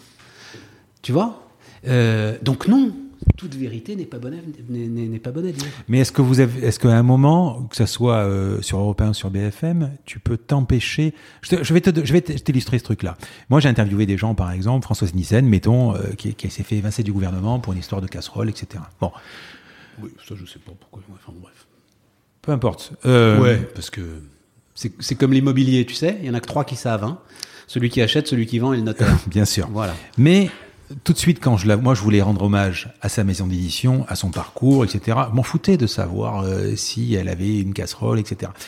Mais moi, si tu veux, euh, quand je vais euh, envoyer une demande d'interview à la personne, je vais lui donner le cadre. Mais toi, j'ai pas la même legacy que BFM. Ouais. Toi, quand on va venir sur BFM en actu, hein, Ouais, voilà. ouais. Est-ce qu'on a besoin de vous dire euh, ah non non, vous parlez pas de ça. Est-ce que tu l'acceptes Non. ou- Non, non, non, c'est différent. Jamais personne ne me dira vous ne parlez pas de ça. Alors, je suis pas d'accord sur un point. On va prendre un exemple très concret à l'heure où on parle. On ne sait pas si euh, Zemmour, par exemple, est candidat. Ouais, Il y a eu un débat tout récent, Mélenchon-Zemmour. ouais. Ils étaient quatre, deux journalistes et les deux protagonistes. Ouais. À aucun moment, personne n'a posé la question, ni Mélenchon. Alors, apparemment, ils se connaissaient, j'en sais rien, de dire Oh, bon gars, t'es es candidat ou pas? C'est-à-dire qu'il y a eu une entente préalable. C'est Non, pas mais non, c'est juste que cette, ils ont bien fait parce que cette question, tu sais déjà. Alors ça aussi, c'est important. Tiens, très bon, Hmm. très bon truc. Tu sais déjà ce qu'il va répondre? Je peux, je peux te faire Zemmour, Oui. je peux te faire sa réponse. Je euh, me déciderai au moment opportun et c'est moi qui choisirai le moment et c'est certainement pas ce soir que je vais vous le dire. Il l'a déjà dit 14 fois. Donc, si tu poses la question, c'est qu'en fait, euh, euh, tu fais le malin et surtout t'as pas assez travaillé donc tu sais pas quelle autre question poser. Et moi, ma chère Laurence Ferrari, on a commencé ensemble à Europe 1. donc il faut aller voir, cette, puisque tu parles de Zemmour, il faut aller voir cette interview où justement elle le chope en lui disant bon mais sinon le réchauffement climatique on fait quoi? Et Zemmour, il n'en sait rien. Mais sinon, la justice, vous dites, il faut plus de magistrats. Tiens, d'ailleurs, il y en a combien euh, des magistrats aujourd'hui? Zemmour, il n'en sait rien. Mais alors, ok, euh, il y en a 9000, lui dit Laurence, mais il en faut plus ou il en faut moins? Zemmour, il n'en sait rien, tu vois? Donc, si tu travailles, mais pour ça, il faut travailler. Donc, si tu travailles un peu, eh ben, tu évites de poser cette question dont tu connais déjà la réponse, tu évites même de poser toutes les questions dont tu connais déjà les réponses, et tu vas chercher de vraies questions qui attendent de vraies réponses. Mais si tu viens maintenant, moi, si je suis un gra- grand chef d'entreprise, je viens de voir parce que j'ai fait une super levée de fonds, mais Ouais. j'ai une casserole, un truc sur lequel j'ai pas envie. Ouais. Est-ce que tu acceptais d'avoir une barrière, dire non, tu me poses pas de questions. D'accord, ok. C'est parce que vous avez une certaine legacy. Oui, Tu vois, euh, Bien sûr. Voilà. Moi, si, quand je vais interviewer quelqu'un, si je dis, si je me commence à mettre des cadres, il va me dire, tu sais quoi, va te faire voir, quoi. Il, ne m'attend pas, quoi, en fait. Voilà. c'est c'est- c'est- En fait, c'est vrai que c'est pas la même démarche. Moi, si tu veux, quand je viens Non, de voir, mais je si suis en, veux, si moi, je suis en veux. demande. Si tu me demandes, Ouais. par exemple, Mm. par exemple là, je te dis pas, euh, euh, tiens, on va parler de euh, la façon dont ça s'est passé avec Altis euh, quand tu étais à BFM Business, etc. Euh, comment est-ce que les relations ont pu changer ou pas changer, etc. Je vais pas te dire, on n'a pas le droit d'en parler. Je vais te dire au micro, j'en parlerai pas.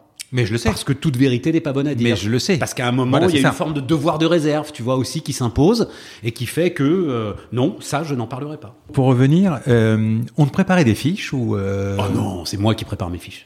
D'accord. Alors, ça aussi, si tu veux, c'est Mm. très important. Hmm. Il faut travailler pour avoir de l'aisance. Dans ce métier comme dans tous les Bah, métiers. même dans le mien, ouais. Voilà. C'est le travail acharné qui te donne la liberté. Exactement. Voilà.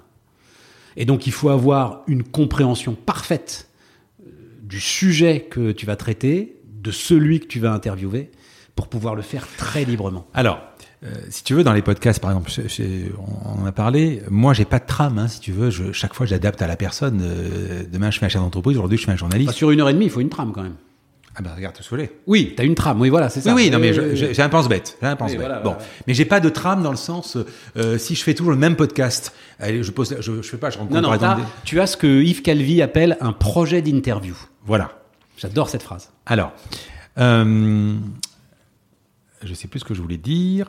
Euh, oui, j'ai pas de, j'ai pas de. Quand, quand tu vas par exemple, tu vas, tu vas rencontrer Jonathan Cherki, mettons Canton Square. Ouais. vois, voilà.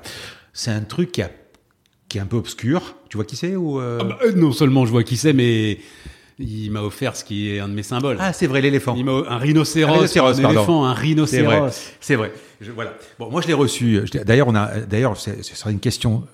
Euh, j'ai raté l'interview. En fait, je suis pas allé. Il est compliqué à interviewer, Jonathan. hein. Non, mais je suis pas allé où je voulais aller avec lui. Ouais. Bon, Euh, truc à part. Mais il est compliqué, il est très réservé. Voilà, il est. Non, mais on n'est pas allé. Il m'a défait un déballage de produits, alors qu'il alors que euh, moi je voulais parler de sa vie, comment Ouais. il a monté le truc. Voilà. Tu vois. Et juste une aparté, je l'ai rentré dans, le- dans le bureau de Sté- Stéphane Boucris à l'époque. Ils se sont rencontrés, il pleurait presque, il allait déposer le bilan. C'est ça qui m'aurait intéressé. Ouais, Alors qu'il a mis tout son truc sur la success story, mais moi ce qui m'aurait intéressé, c'est comprendre qu'à un moment qu'il a failli mourir. C'est ça qui était intéressant. Quand tu vas arriver sur un mec qui est ultra pointu, c'est ultra pointu, Content Square. Ouais. Euh, Moi, je le connais depuis le début. hein. Donc, C'est-à-dire, Jonathan, tiens, ça va aller dans le sens hmm. de ce que tu disais tout à l'heure. Parce que Jonathan, je le vois débarquer, il se trouve que c'est euh, euh, la jeune femme qui travaillait avec moi à l'époque, qui est, je crois, un petit peu amoureuse de lui. Et donc elle me dit, tiens, il faut prendre ce jeune gars, etc. Et tout. Hmm. Ok, ma chère Victoire, on va le prendre. Ah, Victor Deville, oui, oui. Et, je vois. et- et- Bah, et elle à travaille avec l'époque, lui maintenant. et, et à l'époque, elle fait, euh, à l'époque, euh, il faisait, euh, un- autant que je me souvienne, un petit outil qui repérait ton regard sur l'écran de télévision pour voir la façon dont tu regardais l'écran de télévision. C'était pas, Hmm. il a pivoté. Tu pas parles de Victoire de Villepin. Non, non, oui, mais je parle de Jonathan Cherki. Hmm. Et donc je reçois Jonathan qui, qui démarre tout juste. Je comprends pas grand chose de ce qu'il fait. Je Hmm. suis d'accord avec toi. Mais alors je me dis, un peu comme euh, tu le disais tout à l'heure, c'est vrai parfois, ce gars-là a quelque chose. Voilà.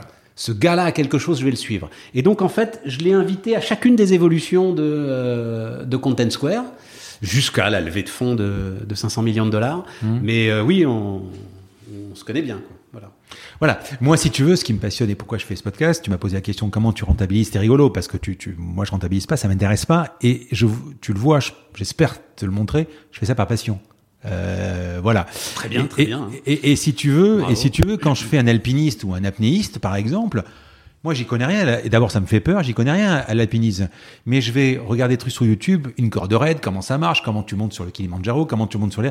Et je m'immisce. Et ça te forge une culture qui est quand même incroyable. C'est pour ça que je voulais rencontrer un journaliste, entre autres. J'en ai rencontré, mais pour voir le métier de l'intérieur. Bon. Donc, les, moi, j'arrive comme je suis, je suis pas doué. Et quand euh, l'antithèse du don, c'est le travail. Euh, ça permet de compenser euh, ce que j'ai pas. Je pourrais venir les mains dans les poches, mais on n'aurait pas le même truc. Bon, donc tu me dis qu'on ne prépare pas des fiches, Non, mais, par sais- contre tu, travailles sais- quand même. Tu ouais. sais, ça n'existe pas, ça. hein. Oui, ça existe. Le pas. don sans le travail, ça n'existe pas. Non, non, mais ça n'existe pas. Mhm. Voilà. Si tu veux qu'on reparle de football, euh, regarde ouais. euh, la masse de joueurs doués qui n'ont pas travaillé, ils ne font rien. Et est-ce que tu as eu des, des, des moments euh, Alors d'abord, je t'ai dit que je t'ai confié que que j'étais pas arrivé, par exemple, euh, à, à Square, mettons. Est-ce que toi, par exemple, tu as eu, euh, je sais pas moi, le super gars et euh, je sais pas, ou tu es pas arrivé où tu voulais, ou t'as pas posé la question, t'as oublié la question, parce que moi ça m'arrive des tonnes de fois. quoi. ouais, ça m'est arrivé. Mais alors là, il aurait fallu que je prépare le truc, tu vois. Mhm. euh, je peux Tu sais pas, que là, je t'ai pas envoyé les questions? Oui, oui, parce oui, que j'ai pas osé. Je me suis dit, j'ai pas lui envoyé des mais- questions. Mais, euh, mais spontanément, là, je peux pas me souvenir. Ça, ça euh, t'arrive, ça t'arrive. Rater complètement le truc. euh, Oui, sans doute, forcément. Ouais, ouais. Mais alors, non, mais tu sais, c'est aussi l'un des trucs du journalisme audiovisuel, l'une des grandes chances de la radio. Quand j'étais comme reporter, euh, tu vois, tu parlais de binôme, Hum. et parfois tu, tu travaillais avec euh, les mecs des hebdos. Il y avait, c'était les grands hebdos de l'époque, hein, c'était euh, l'Obs, l'Express, le Point, etc. Et tout. Le gars qui travaillait euh, dans un hebdo, s'il faisait un mauvais papier, il le traînait pendant une semaine. Hum. Tu vois ce que je veux dire? C'est dur. Eh oui. Toi, tu fais une mauvaise interview, mais dix minutes après, elle est oubliée parce que tu en feras une autre. tu vois? Voilà, donc c'est l'immense avantage de. euh, Et puis on est encore dans le business.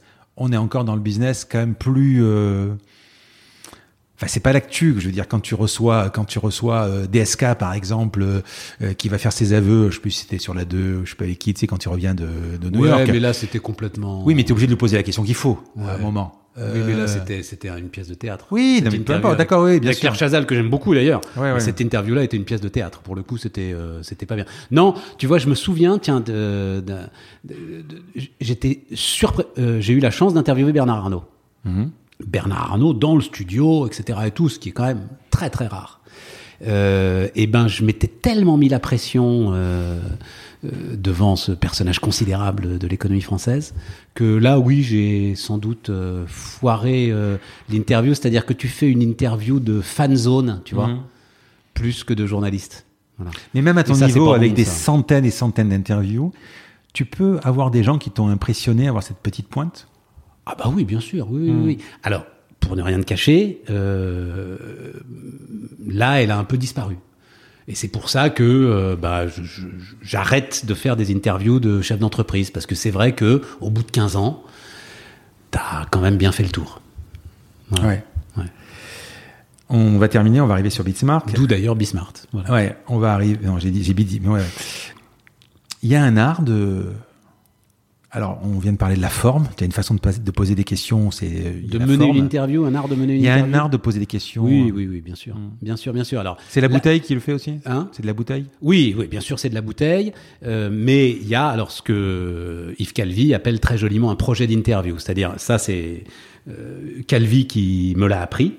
euh, cette phrase que je retiens de lui, qui est qu'est-ce que tu veux savoir? C'est-à-dire, il faut absolument, quand tu rentres en interview, que tu aies envie de savoir quelque chose. Toi, ça te paraît évident parce que c'est toute ta démarche. Mais il y a énormément d'interviews où tu arrives à la fin de l'interview, tu te dis, mais en fait, qu'est-ce qu'il est venu nous raconter, le gars, là? Pourquoi il est là? Pourquoi il est venu? Tu vois, not- notamment une masse d'interviews politiques considérables qui se mettent à accumuler des petites phrases sur des sujets divers et variés, où tu n'apprends rien, où tu ne sais rien, où il n'y a pas eu d'émotion, où il s'est rien passé. Il y en a beaucoup, beaucoup, beaucoup, beaucoup. Donc, tu invites quelqu'un parce que tu as envie de l'inviter, et surtout, qu'est-ce que tu veux savoir? Tu sais que chaque épisode, quasiment, quand je le réécoute, chaque épisode, j'ai un regret.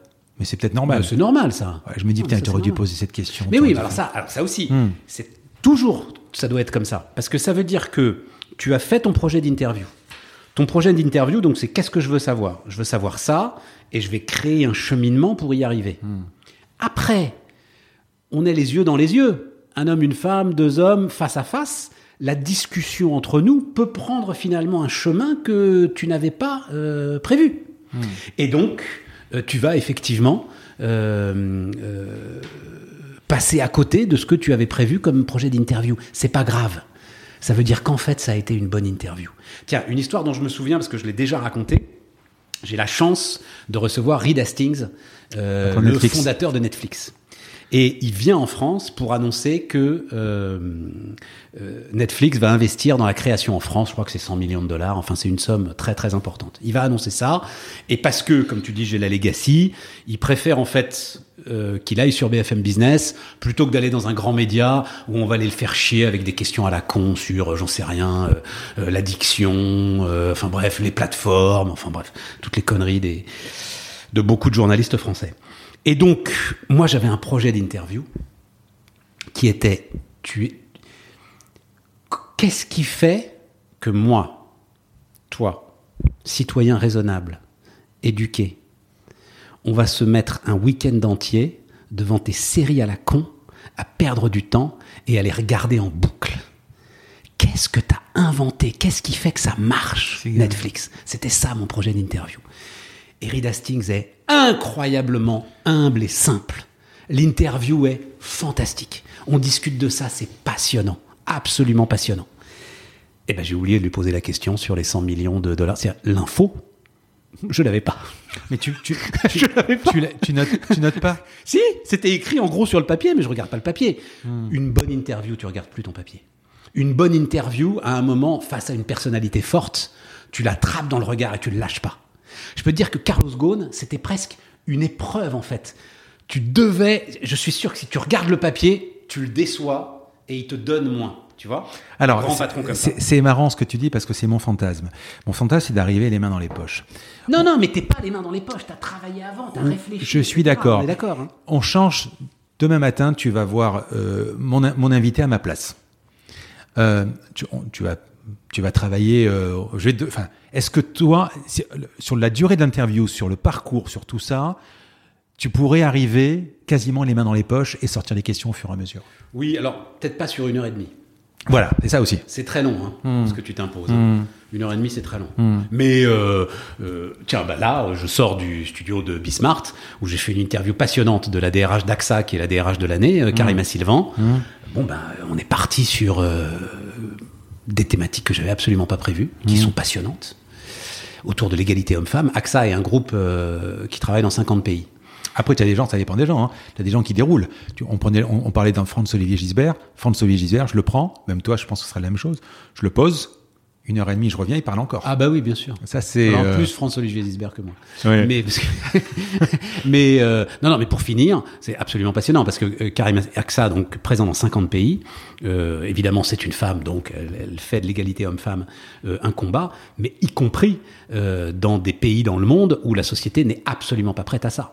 Et la façon dont elle me racontait euh, comment est-ce qu'elle arrive petit à petit à imposer cette égalité dans des euh, sociétés, des cultures qui en sont très très loin, c'est absolument passionnant. Bah voilà.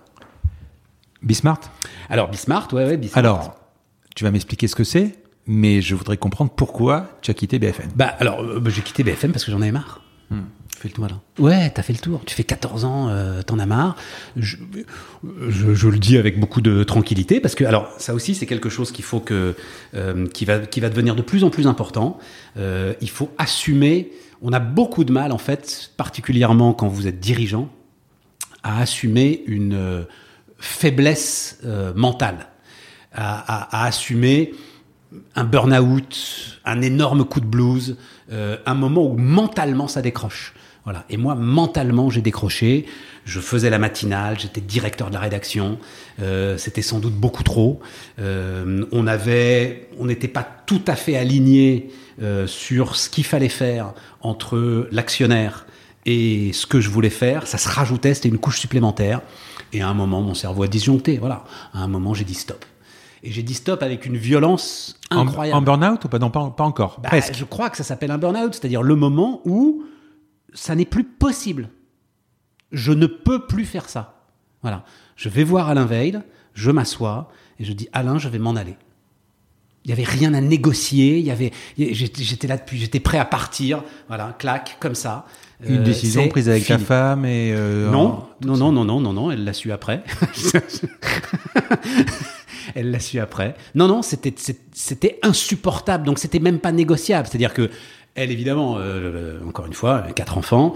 Donc quand je lui ai dit euh, je m'en vais, mais je l'avais déjà dit. Non, je crois que je, je lui dis le dimanche soir euh, et je vois Veille le, le lundi. Voilà. Mais c'était pas négociable. Elle Alors, a compris tout de suite. moi, c'est Voilà. quelque chose. Alors, sans parler du burn-out, qui est, qui est quelque chose qui est, qui est, qui est un terme qu'on emploie. Alors, le burn-out, c'est vraiment le truc où presque il y a un arrêt. Mais ce que je vois, ce que je comprends, j'ai beaucoup de gens comme ça, c'est qu'à un moment, euh, la nuit ou le week-end ou les vacances n'arrivent pas à vider le stress et en fait, il s'accumule. Et donc, à un moment, je sais pas si tu vois ce que je veux dire. Ouais, bah, tout à fait. Non, non, Voilà. exactement Et à, un, c'est. et à un moment, à un moment, tu peux plus. Tu veux dire que tu, tu, tu, tu fais du, de la surcumulation de, voilà. C'est ce qui s'est passé? Oui, oui, c'est ça, exactement.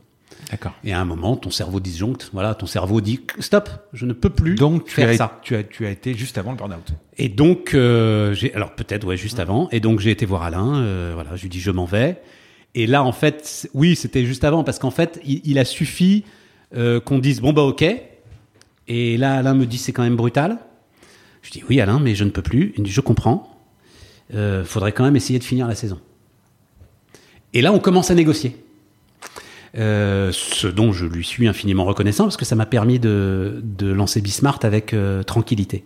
Alors qu'au départ. Et donc en fait, mon cerveau s'était remis en mode euh, c'est bon, je sais que maintenant il y a une fin, fin de la saison, c'était en février-mars, c'était en mars. Et donc ok, je sais qu'au mois de juillet ce sera vraiment fini. Et donc j'ai pu, euh, j'ai pu repartir et finir. En démission. Hein? En démission. En rupture conventionnelle, très exactement. D'accord. Voilà. En fait, là, alors ça, ça c'est malheureusement quelque chose. malheureux, oui, je dis malheureusement quelque chose qui va être rendu impossible par la réforme de l'assurance chômage. La rupture conventionnelle te permettait d'abord de valoriser une partie des années que tu avais passées euh, dans l'entreprise, mais surtout, tu ouvrais droit euh, à l'assurance chômage. En l'occurrence, j'avais un projet de création d'entreprise et les 90 000 euros, puisque 92 000 euros euh, que m'a donné l'assurance chômage sont 92 000 euros dans Bismart. C'est-à-dire, c'est euh, trois contrats de travail. euh, Oui, c'est 92 une levée de 000 euros. fonds. Voilà. euh, oui, oui. Exactement, exactement. C'est le premier business, c'était le premier business angel de France, ce qui va être énormément réduit par la réforme de l'assurance chômage.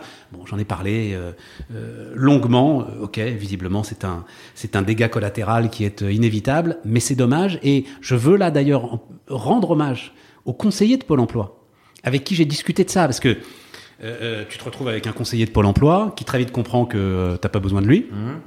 Et euh, euh, ce, ce, ce conseiller de Pôle emploi, tu lui dis oui, effectivement, je vais monter une entreprise, mais, mais toi, tu te sens presque un petit peu coupable, tu vois, tu dis, et donc je vais prendre de l'argent. Et le type dit, mais non, non, non, vous allez créer 1, 2, 3, 4, 5, 10 emplois. À ce moment-là, on savait pas qu'on en créerait 40. Et, euh, et, et, et l'argent de l'assurance chômage est très très bien utilisé comme ça. Voilà. Donc, euh, donc c'est ça qu'on a fait, mais ça a été rendu possible par la bonne volonté euh, d'Alain Veil, euh, qui a bien voulu cette rupture conventionnelle. BFM est là, Bismarck est là. Il y a, une, il y a un- tu, tu quittes un ayant l'autre ou c'est euh, Non, non, au début, je sais pas que je vais monter Bismart. Non, non, je te dis, j'en sais rien. Je, je m'arrête, je peux plus. D'accord. Je peux plus. Donc, donc, avant ça, tu quittes, tu fais ta rupture, tu as droit juste au chômage Oui, oui, oui, oui. t'as- rupture conventionnelle. à 50 ans. Oui, enfin, rupture conventionnelle. Alors, pardon, on, est Oui, dans- oui. On, bah, on parle avec des. Enfin, c'est des gens qui connaissent le- les affaires. Hmm. Rupture conventionnelle, quand tu as passé euh, 15 ans dans une boîte et que tu es quand même très bien payé, tu as de quoi voir venir. Hmm. Voilà, j'avais de quoi voir venir, y compris euh, pour mes enfants, euh, avec euh, le chômage. Je sais que j'avais deux ans pour me trouver un destin. Un nouveau Et au destin. pire des cas, au pire des cas, avec ton passé, ta bouteille, etc., tu aurais pu rentrer comme il y a eu aujourd'hui. On, vient de voir des échanges, Pascal la Tour du Pain, on vient de voir des. Non, jamais. Ah non, non, non, c'était fini, je pouvais plus. C'est pour ça que, tu vois, on n'est pas loin du burn-out, hein, de l'indigestion. Impossible, parce que j'ai eu des propositions, évidemment. Hmm. Impossible de refaire euh, une matinale ou un truc comme ça. Impossible. Il fallait couper, totalement couper. Voilà. Ok. Euh, et donc, euh, bah, j'en sais rien. Franchement, je ne savais pas ce que j'allais faire. Voilà. Et puis, bah, il se trouve que je le raconte ça aussi. Je, j'annonce, on va dire, j'annonce. Donc, je le dis à Alain Veil, et ensuite, on le dit à la rédaction. Et là, ça devient euh, une information parce que je suis quand même un tout petit peu connu. Et donc, l'information est rendue publique. Stéphane Soumier va quitter BFM Business. On va dire à 14h et 14h30. À 16h, j'ai sur mon portable un message de Denis Oliven, qui dirige euh, le, groupe de Daniel Chretinsky, du milliardaire tchèque Daniel Chretinsky euh, pour les médias en France, et qui me laisse ce message. Je ne sais pas ce que vous allez faire, mais je veux le faire avec vous. C'est bien comme message. Ce qui a participé aussi à me rassurer sur les choix que j'avais faits. Et on a cheminé ensemble, en fait, euh, avec lui, avec Pierre Freudenreich, qui était le directeur général de BFM Business et qui lui aussi, pour d'autres raisons, quittait euh, BFM Business. Et on est arrivé sur Bismart, mais vraiment, c'était pas prémédité. Voilà. Bon, on est quand même dans le business. Avec Bismarck, tu vas m'expliquer ce que c'est. Euh, Bah, c'est une chaîne de télé d'information économique, hein, c'est assez voilà. simple. hein. Est-ce que euh, avec Bismarck, tu prends un, un chemin différent ou tu prends un chemin que peut-être BFM n'a pas voulu prendre à l'époque? Non, alors, il y a deux choses. Euh, la, question est bonne. La première, c'est qu'effectivement. Non, flatte que tu me dis. Ça fait deux trois fois que tu dis question est bonne, j'en suis flatté. hein. Non, non, non, non. BFM, Ouais. BFM euh, avait décidé. En fait, je fais BFM Business Canal historique. C'est-à-dire que quand euh, on passe à la télé euh, sur BFM euh, Business, puis ensuite que la matinale se retrouve sur la TNT, alors je vais pas rentrer dans des considérations techniques, mais la TNT, il faut de l'audience là pour le coup. Alors à ce moment-là, Alain Veil me dit il faut 100 000 téléspectateurs au quart d'heure, ce qu'il ne m'avait encore euh, jamais dit. Euh, et puis quand je les aurai, les 100 000, il me dira il faut 200 000. Euh, et ça, aller chercher 100 000 téléspectateurs au quart d'heure, ça veut dire faire des compromis avec justement l'actu BFM Business calé historique. Ça veut dire aller faire de la conso, ça veut dire aller faire des sujets plus légers, ça veut dire tout ce que je ne voulais pas faire. Je comprenais parfaitement le projet d'Alain Veil, je ne voulais pas faire ça. Donc on était en... euh, nos intérêts n'étaient pas alignés. Voilà. Ce qui a rajouté la couche de stress supplémentaire qui a fait qu'à la fin, euh, ça a cassé. Et donc, Bismart, c'est BFM Business Canal historique, c'est-à-dire que on ne va pas chercher des téléspectateurs au quart d'heure. On veut créer une niche pour les entrepreneurs et pour les créateurs Pourquoi de ce quart d'heure? C'est pour des questions de rentabilité? Oui, oui, bien sûr. Bah oui, Mais quand tu vois, quand tu vois le paysage, alors je, je connais pas bien, je connais bien les extrêmes, le, le- le Good Morning euh, Business, et j'écoute très très souvent. Euh, alors maintenant c'est plus Sébastien Coinon, mais enfin Tech Co. Ouais. Euh, c'est des, enfin je veux dire, c'est des extrêmes de la journée. Euh, Il y a cette, notion parce que Non. Co c'est quand même de la niche, quoi. oui, encore. mais Tech Co n'était pas sur la TNT. La TNT, pour, te, pour faire simple, Hmm. euh, euh, la TNT, une chaîne de télévision, Day One, le 1er janvier, Hmm. il faut que tu alignes 10 millions d'euros de frais de diffusion. Ah oui, Euh, la DSL, le net, les box, zéro. d'accord. Voilà la différence. Donc ces 10 millions, faut aller les chercher. Et c'est bête comme chou, euh, mais c'est euh, au coût par téléspectateur. Voilà, 100 000 téléspectateurs te donnent tant de budget publicitaire qui vont te donner les moyens d'assumer ces 10 millions d'euros plus l'ensemble de la vie de la rédaction. Alors là, on est plus dans l'entreprise, encore plus dans l'entreprise avec Bismart. Qu'est-ce bah que oui. c'est? Alors, explique-moi. Non, non, mais c'est ça, c'est une, une niche pour les. Alors, euh, l'entreprise, c'est une niche pour les créateurs de richesse, Mhm. voilà. Euh, et c'est une chaîne qui a démarré euh, sur quatre thématiques très fortes, qui nous semblaient les quatre thématiques qui sont les thématiques du moment. On s'est pas trop gouré. On, on avait fait ça avant le premier confinement, quand même. Hein. L'accélération de la digitalisation. Donc, euh, c'est Tech Co. Enfin, c'est euh, euh, Sm- Smart Tech. Le, Smart Job, les évolutions, l'explosion du monde du travail, les évolutions du monde du travail. Voilà, on s'est pas gouré non plus. Évidemment, l'impact, le développement durable hein, et la finance, les marchés. Voilà, les quatre grosses thématiques qui sont les nôtres. Et moi, comme euh, je suis président et que je fais ce que je veux, je me fais une émission sur mesure où je fais un peu ce que je veux. Alors la première année, on, je me suis forcé à faire des interviews d'entrepreneurs, mais en fait, comme je te le disais, je pense que je suis arrivé au bout de quelque chose. Et maintenant, je fais une auberge espagnole où c'est soit du débat, soit des interviews d'entrepreneurs s'il y en a qui me font envie. Euh, voilà, je fais ce que je veux pendant une heure.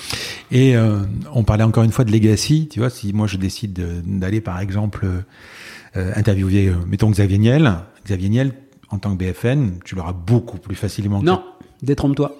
Alors, enfin, c'est un, sujet que je connais bien, Xavier Niel, parce que j'étais en compte. Enfin, justement, euh, j'en ai encore parlé ce matin dans le podcast. Mais euh, alors, mettons, je sais pas moi, euh, allez, Jacques, Jacques Antoine Grand- Grandjean par exemple. Non plus. Bon, peu importe le. Non, mais non, mon pote. Non, non, ce que je veux dire- vrais entrepreneurs. Non, non, non, non, mais c'est ça le truc. C'est que, en fait, tu auras beaucoup plus facilement des managers du CAC 40. Oui. Si tu es BFM Business. Voilà. Parce qu'ils vont rentabiliser leur temps. Voilà. En revanche, Niel, Grandjean, tous ces mecs-là, franchement, ils en ont rien à foutre d'aller répondre à une interview d'un grand média et tout, ça les intéresse pas. En revanche, aller voir un gars qui euh, fait un podcast euh, autofinancé euh, par passion, pourquoi pas? Voilà. Ah, de toute façon, j'ai eu. Ça euh, les intéressera Tu beaucoup sais, plus. l'épisode qui sort demain, c'est Philippe Bourguignon, euh, Voilà, qui a jamais fait de podcast du c'est le premier avec moi. Mais bon, Euh, ce que je veux dire, c'est au niveau de la legacy. Tu vois, tu prends, le- on prend le cas de, pre- reprenons euh, Marc Simoncini. Il sort, une, il sort, il sort des vélos. Ouais. Bon, à un moment, je vais l'appeler pour lui dire, écoute, Marc, euh, est-ce que vous voulez passer chez moi? La combinaison, même pas il connaît ou il connaît, peu importe. ouais. BFM, forcément, s'il a envie de parler de son vélo et de vendre son vélo, etc. Oui, mais c'est commercial à ce moment-là.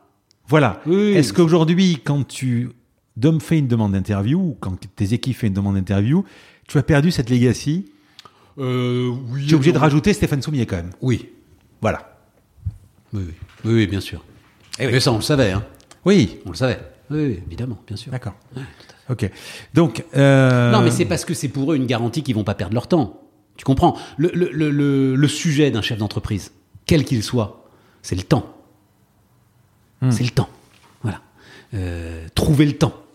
Et donc, accepter euh, de perdre du temps à répondre à une interview, bah, il faut que je sois sûr que ça va être quelque chose d'intéressant. Voilà. Donc c'est ça la legacy.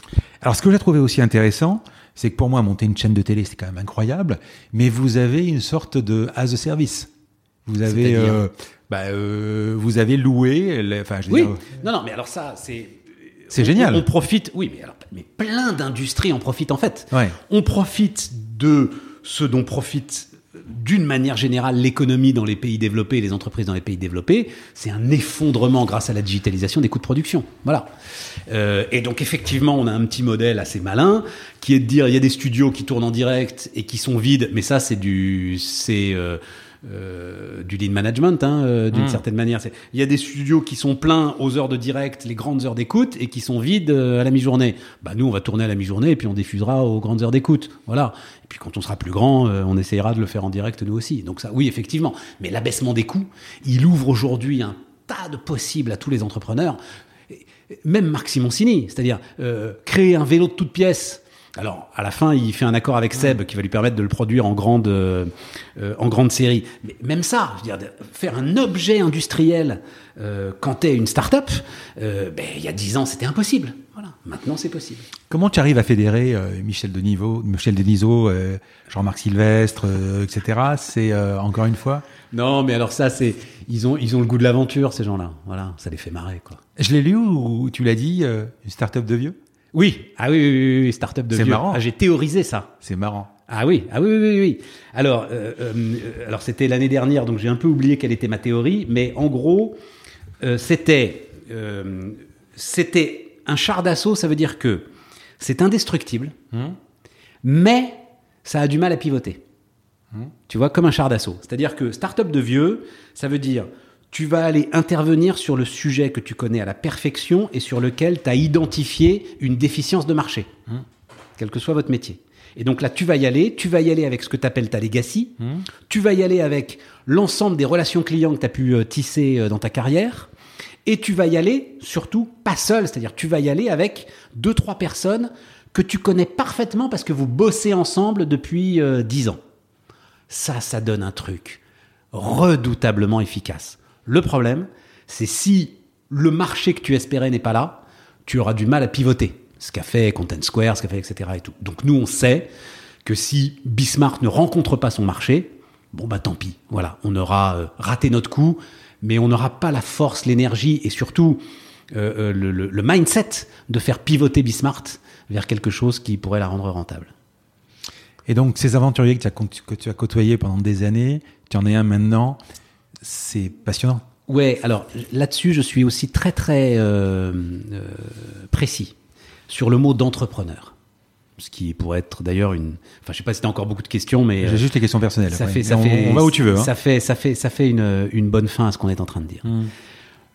Je ne suis pas un entrepreneur. Je suis ce que euh, Schumpeter, qui invente hein, le mot d'entrepreneur, le concept d'entrepreneur, appelle des imitateurs. Alain Veil est un entrepreneur. Alain Veil débarque dans le vide, va créer toute pièce une chaîne d'infos alors que personne sait vraiment ce que c'est, et va en faire la première chaîne d'infos de France. Voilà, BFM TV et sa petite sœur BFM Business. Moi, je reprends ces recettes, je les, je les affine, parce que l'entrepreneur a besoin d'imitateurs, justement pour peaufiner son produit. Et, tu vois, je- de temps en temps, le mot chef d'entreprise doit retrouver sa légitimité. L'entrepreneur transforme le réel. Je suis pas d'accord. Voilà. Bah, Je suis pas d'accord parce que euh, je comprends totalement. Mais euh, moi, je joue pas au foot. Je sais pas si je joue au foot, mais bon. Mais dans mon équipe, peut-être à Marseille, à jouer, à taper du ballon, à me régaler, bah, je prends peut-être encore plus de plaisir que Lionel Messi. J'ai certainement pas son niveau, mais on fait le même foot. Il le fait à un niveau complètement différent. ni l'un ni l'autre ne sont entrepreneurs. Mais Tu pas- non, non, non, non. Tu, tu, tu ne tu crées pas de la richesse en, en jouant au football. L'entrepreneur, pourquoi est-ce qu'il est très très important dans le fonctionnement de l'économie? C'est que lui, il va être en avance de phase. Il va choper notamment des innovations de rupture que nous, nous n'avons pas encore comprises. Et qui vont Ah, bah, permettre la croissance de la de l'économie par la destruction créatrice. c'est même pas un entrepreneur. Là, tu vas me parler d'un Elon Musk, d'un Steve Jobs, des gens qui sont des visionnaires, mais quoi. Non, mais non, mais non. Des- des- des- je te dis, je te parle Hmm. d'Alain Veil. Putain, T'as pas besoin de remonter jusqu'à Steve Jobs. Je Oui. te parle de Xavier Niel. Je te parle en- même, même Henri Lachman qui transforme complètement Schneider Electric, qui, qui l'amène vers l'efficacité énergétique au moment où personne n'en parle. C'est ça les entrepreneurs. Hmm. Tu comprends? Voilà. Et derrière nous, mais c'est parfaitement légitime. Nous, on est des chefs d'entreprise. Je suis un chef D'accord, d'entreprise. ouais, je vois la différence. Ok. Ouais, si tu veux. C'est très important. Parce que c'est eux qu'il faut vraiment sanctifier. Et si tu sanctifies tout le monde, tu sanctifies plus personne. Pourquoi Encore une fois, parce que c'est eux qui permettent ce processus de destruction créatrice qui est indispensable à la croissance du monde économique et donc à la croissance du monde.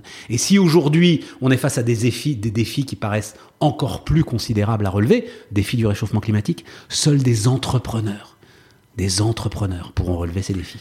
Et le start-upper, il peut être un des deux. Ah bah le start-upper, c'est assez souvent.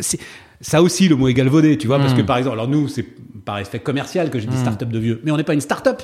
On n'invente rien. On est une entreprise, une jeune entreprise de vieux. Voilà. Question perso? Si tu veux, si tu veux. Qu'est-ce que tu voudrais qu'on retienne de toi? Oh, rien, mais rien du tout. Laissez-moi mourir en paix. Oh, pas, pas, pas la mort. hein. non, non, franchement, alors là, oh, non, je, rien du tout. Bon, alors, qu'est-ce que tu voudrais qu'on je- ne dise pas de toi Oh, mais j'en sais rien. Ah non, là, tes questions. Là, pour le coup, alors il faudrait les envoyer pour qu'on y, pour qu'on y réfléchisse. Pour qu'on y réfléchisse. Hmm. Tu sais que c'est un des rares, j'ai pas osé les envoyer, je les envoie toujours le week-end avant, je me suis dit, j'ai pas quand même lui faire l'affront. euh, Non, mais celle-là, franchement, j'y ai pas du tout réfléchi. Moi, qu'est-ce que j'aimerais. euh, Bon, allez, on va les zapper, peu importe. Ouais, ouais, ouais. Euh, je pense que j'ai la réponse, mais le fait d'être reconnu dans la rue, tout ça, ça t'a amené quelque chose, ça t'a ennuyé, Alors, ça t'a. Euh, J'ai été très peu reconnu dans la rue, faut Mmh. pas déconner quand même, tu vois. Je suis reconnu euh, avenue Victor Hugo euh, ou dans le 8e arrondissement. Mmh. Donc c'est juste ce qu'il faut pour flatter ton ego, parce que ça fait plaisir, mais pas trop pour que ça devienne euh, un poids. Après, bah tiens, j'ai parlé de Laurence Ferrari, que je connais très très bien. Laurence, ça a été presque une des quêtes de sa vie que d'être reconnu dans la rue. Voilà, il y a des gens comme ça. C'est un bonheur. Alors je sais pas, il y a longtemps qu'on n'en a pas parlé, mais à l'époque où elle présentait le 20h, c'était un bonheur pour elle d'être reconnue dans la rue. Voilà, il y en a qui le vivent bien, C'est d'autres qui le vivent moins bien. Ben je sais pas, non. Non, non, non, non, si tu l'as cherché, si tu l'as voulu, je trouve que c'est une forme d'honnêteté. D'ailleurs, parce que le gars qui présente le 20h et qui dit « Oh, c'est saoulant d'être reconnu dans la rue », bah présente pas le 20h, mon vieux. Oui, c'est les acteurs. Tu vois, Voilà, quoi, tu vois. Pour revenir à ton beau-frère paparazzi, enfin, ça me fascine, quoi, tu vois. euh, Brad Pitt qui hurle parce que on l'a, enfin, je sais pas si Brad Pitt le fait d'ailleurs. Mais enfin, l'acteur qui hurle parce qu'on l'a- pris en photo sur la plage. Mais enfin, faut pas déconner, quoi. Tu veux pas le beurre, l'argent du beurre, non. Bien sérieux. Tu prends le temps de vivre ou tu, tu bosses non, beaucoup oui. Ouais, mais non, ouais. Ah, oui, à fond. oui. Parce qu'en fait, quand tu, quand étais à la matinale, tu, tu rentrais, tu prenais, tu, tra- tu travaillais enfin, Ah, après je rédac travaillais chef, tu travaillais tout le temps, en fait travailler tout le temps. Ouais. Je travaillais de 3h30 du matin à 21h. Plus un, Je rentrais à 21h, euh, j'avais même pas le temps. mais à même un dîner avec des, des copains, c'est compliqué. Impossible. Impossible. Donc tu as une vie de vieux, quoi. Et le week-end, tu dors. Et T'es mort. et le week-end Non, non, non, ça pouvait être possible le week-end. Non, non, non, parce que je le vivais bien physiquement. Mmh. Euh, j'ai besoin de dormir peu la nuit. J'avais une assez forte résistance jusqu'au moment où ça lâche justement. Mais euh, non, non, bah oui, le week-end il y avait des mômes. hein. J'ai voilà, euh, les mômes étaient très importants. Donc. Quelle boîte connue tu aurais aimé créer? Oh, quelle boîte connue j'aurais aimé créer? Quelle est la boîte qui me fait vraiment rêver? Mais non, mais Amazon, l'histoire d'Amazon, tu vois, c'est un tel truc. C'est un tel, justement, voilà un entrepreneur, quoi, tu vois. c'est une telle rupture avec tout. C'est incroyable. Non, écoute, non, non, la boîte que je rêverais d'avoir créée, je l'ai créée. Voilà. C'est bien. Et à quel, à quel personnage que j'ai. connu tu aurais aimé ressembler Oh là là Eh, Elles sont dit oui, c'est sûr Bah que j'aurais pu te. Ouais, ouais, faut- Oui, mais c'est le, c'est, Certainement Oui, mais- pas un tueur, tu vois. Alors Écoute-moi, voilà. si tu avais été sur un plateau télé en direct, t'avais pas eu beaucoup de choix. Tu aurais dû répondre, quoi. Non, euh, des questions comme ça, non. bah, Non. je, je- ah non, je te respecte. hein. Non, non, je fais. Alors, je triche pas. hein. J'aurais fait la même chose. Non, non. Alors, euh, euh, personnage connu, certainement pas un tueur. Tu vois, je je réfléchissais récemment. le- le- les histoires d'éducation, là, m'intéressent beaucoup. Euh, le doublement du salaire des profs, toutes ces histoires-là. Et je réfléchissais au hussard noir de la République, à la Troisième République, euh, à Jules Ferry, mais pas Jules Ferry, Mm. euh, etc. Et je dis, tu te rends compte qu'en fait, dans ce pays, dans notre pays, la France, on rend hommage à des assassins de masse, genre Napoléon Bonaparte, et on oublie complètement ceux qui ont fait la France. C'est-à-dire l'ensemble de ces hommes. Donc, en fait, tu vois euh, euh, devant quoi je suis passé? J'ai vu 1897, le pont Alexandre III à Paris. Hum Sublime, il faut le regarder. 1897. La France n'a pas connu de guerre depuis euh, plus de 20 ans, puis la guerre de 70 c'était euh, pas vraiment une boucherie. Elle n'en connaîtra pas euh, avant 1914. C'est une période, si je te demande, toi, cette période-là, tu vois, de troisième, zéro. C'est la période de l'électricité, c'est la période du chemin de fer, c'est la période où la France mais rayonne sur le monde. C'est la Tour Eiffel, c'est tout ça. Alors attends, on, on a, on a deux ans d'écart euh, de, de mémoire. Je sais pas ce que tu as fait toi à l'école, enfin à l'é- à l'école, en histoire de France. Moi, j'ai pas fait d'histoire de France à l'époque, à mon époque. C'est-à-dire que on, on a étudié la Mésopotamie, on a étudié la civilisation euh, égypto, machin, etc., grecque. J'ai pas l'histoire de France. Mais, mais Ben, par moi, j'ai une exemple, licence d'histoire, donc. euh, voilà. Mais on parle de l'école, si tu veux. Euh, Mais même ceux qui étudient l'histoire, mais notre histoire, on l'étudie pas en fait. non, et puis sur, mais surtout l'histoire de la Troisième République. Ouais. Tu vois, euh, euh, il y a des rues du 4 septembre dans les dans les villes et villages de France. Et le- pourquoi le 4 septembre? Les gens le savent pas. Alors après, après, si tu veux, moi, je suis d'un tempérament hyper curieux d'avoir faire ça. Il faut l'être. C'est que moi, j'ai mon meilleur ami, c'est c'est l'iPad, et quand je suis devant la télé le soir, j'ai souvent, je, je, quand j'entends un truc où je vois Alexandre III, par exemple, ben, je vais taper Alexandre III. Et je me, je m'auto-forme, euh, voilà. Mais c'est un Mais c'est le réflexe. pont, hein, c'est pas Alexandre lui-même. Alexandre, il Non, est- non, mais peu russe, importe, hein, mais euh, peu importe, Alexandre non, III. mais- C'est- Nous sommes au sommet Oui. du monde. Voilà. Les, les, les, Elon, les Elon Musk du début du XXe siècle, ils sont en France. Voilà. Hmm. Et, et, et, et, et c'est cette période-là qui est merveilleuse. En tout cas, si je devais m'identifier ou si je devais euh, valoriser une période de notre histoire ou des personnages de notre histoire, ce seraient euh, les hommes, et enfin beaucoup plus les hommes que les femmes à l'époque, euh, qui ont fait euh, la France de cette époque. Dont on bénéficie encore. hein. Ouais. dont on bénéficie. Quand encore. tu regardes, quand tu regardes ton parcours, ça s'est passé comme tu voulais que ça se passe? Ah oui, ah Mm. oui, oui, oui, ah oui, j'ai une chance folle. Ah oui, oui. Depuis, depuis le, depuis le, que le Koweït, euh, depuis ouais. que j'ai refusé d'aller à Sciences Po, si tu veux tout savoir, euh, euh, euh, quand je, je fais Cagne Hippocagne, je me plante au concours euh, donc de Normal Sup et euh, je donc tu t'avais une année de pour finir une licence. Et je passe le concours de Sciences Po, Sciences Po Paris, et en même temps le concours de l'école de journalisme de Lille. Voilà, la même chose, le même concours au même moment. Je suis pris aux deux, et euh, au grand désarroi de mes parents, euh, je choisis de partir à Lille et de pas aller à Sciences Po, qui était quand même très prestigieux. Hein, voilà. Et ça a été un choix fondateur. ouais. Qu'est-ce qui t'énerve?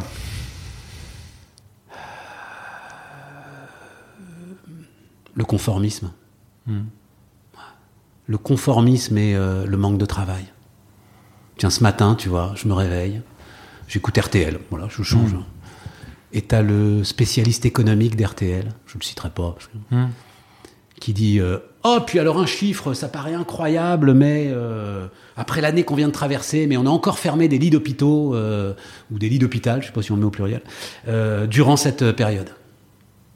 Je dis Mais mon vieux, voilà, ça, ça m'énerve. T'es spécialiste économique. Donc tu fais le conformisme. Pourquoi est-ce que tu penses que c'est incroyable Parce que t'as pas travaillé? Parce que chirurgie ambulatoire, ça te dit rien. Parce que euh, l'évolution de la médecine, de la chirurgie, euh, de la façon dont on arrive de plus en plus à raccourcir euh, les délais passés à l'hôpital, ça, tu n'y as jamais réfléchi.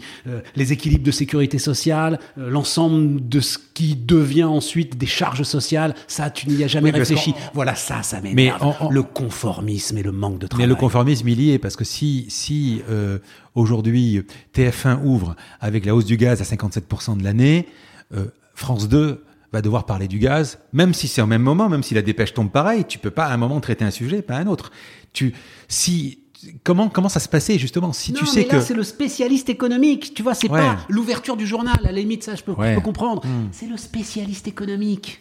Voilà. Après, cela dit, cela dit, sur BFM, vous aviez, enfin, vous avez toujours, enfin, ils avaient euh, euh, Nicolas Doudos qui était comme ça. Enfin, moi, j'ai toujours beaucoup Ben, aimé ça. évidemment. Nicolas évidemment. Doudos, c'est un gars, euh, même euh, Emmanuel Le Chypre, enfin, c'est des gens ouais, Évidemment, incroyables, quoi. évidemment. Incroyables. Bien sûr. Ben voilà, eux, ils travaillent, ils sont pas conformistes. ouais, ouais, ouais. Si tu devais faire ta photo en trois, t- trois photos de ta vie, euh, un peu, un moment. trop personnel, ça. Trois photos Non, de ma vie professionnelle, professionnelle. bien sûr. Ah oui, Je sais pas, ton, ton entrée. euh, Bah oui, oui. euh, Après, elles seront plus légères les questions, hein, je te rassure. Oui, et puis le, le, le- oui, bah évidemment, le- le- l'entrée européen, le premier jour 1, je revois tout, Sarajevo, et puis alors la photo que j'ai déjà décrite, euh, Alain Veil m'ouvre une porte d'un immense op- open space totalement vide, totalement vide.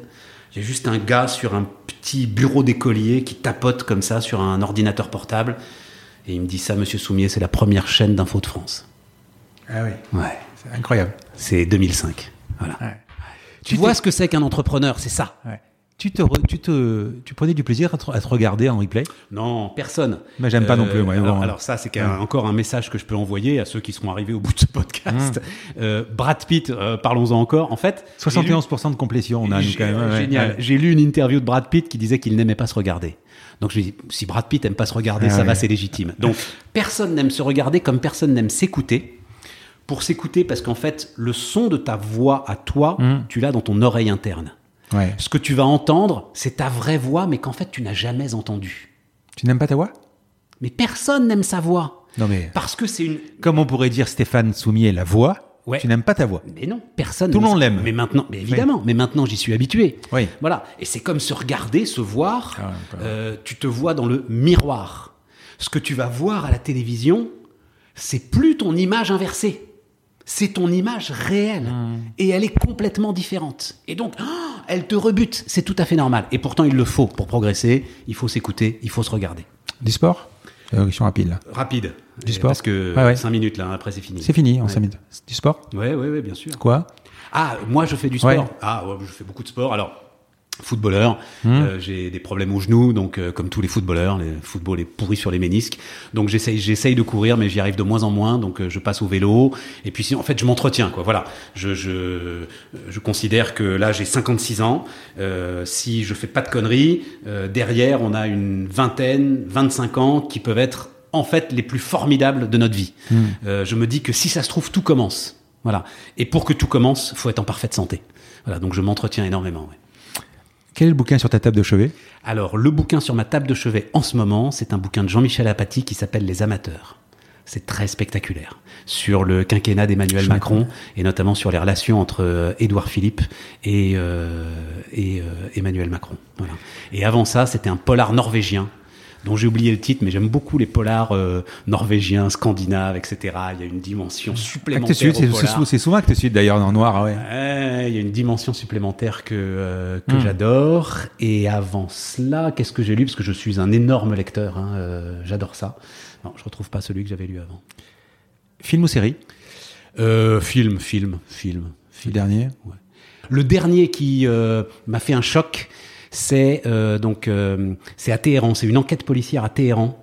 Comment s'appelle ce film donc qui, est sorti il y a six mois? Extraordinaire. J'aime beaucoup en fait ces films qui euh, sont quelque part des reportages. Tu racontes une histoire, mais tu te retrouves dans des commissariats de police en Iran. C'était exceptionnel, extraordinaire. Qui pourrait être le prochain invité de mon podcast que tu pourrais me présenter et pourquoi? Tu as compris qu'il y a un relais?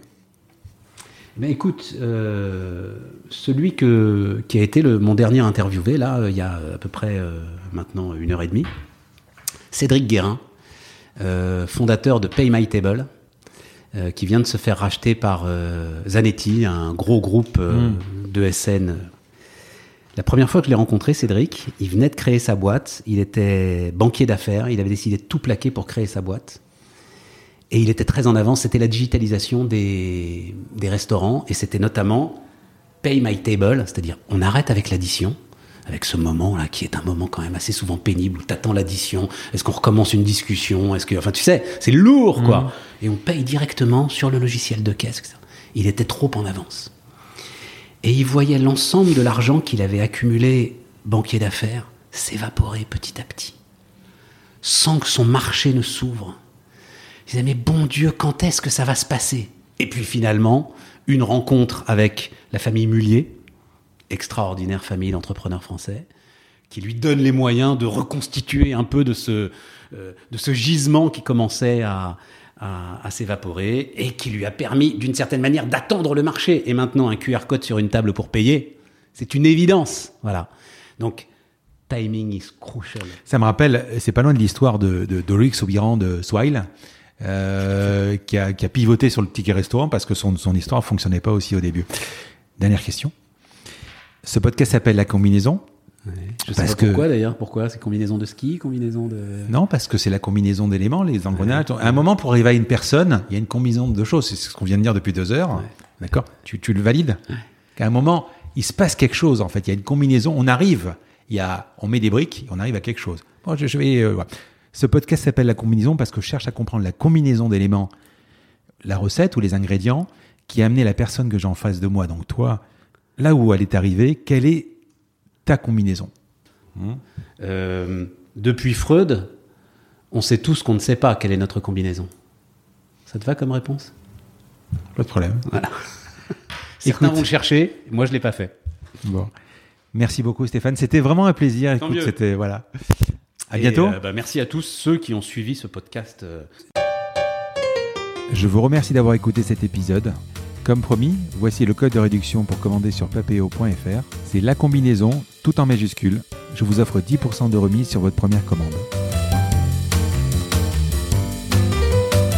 Parlez de ce podcast à vos amis ou à vos collègues de bureau. Partagez-le le plus possible.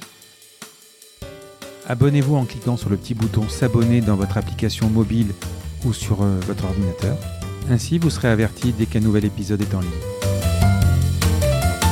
Je sillonne la France pour vous proposer de nouveaux invités. C'est vraiment beaucoup beaucoup de travail. Ce n'est pas mon métier, vous l'avez peut-être compris. C'est une passion que je pratique en dehors de mon job. Si vous avez apprécié cet épisode, dites-le moi avec des étoiles, 5 de préférence sur Apple Podcast, anciennement iTunes, et d'y ajouter un gentil commentaire, ça me fera plaisir. Ça me permettra également de remonter dans les classements. Et puis si vous n'êtes pas Apple, c'est pas grave, parlez-en autour de vous, partagez sur les réseaux sociaux, c'est prévu sur votre application de podcast préférée. Enfin, vous pouvez vous abonner sur lacombinaison.fr pour être averti dès qu'un nouvel épisode est en ligne. Je suis Frédéric Azoulay. N'hésitez pas à me faire remonter vos remarques, vos questions, mais aussi des invités que vous aimeriez entendre. Je vous dis à bientôt.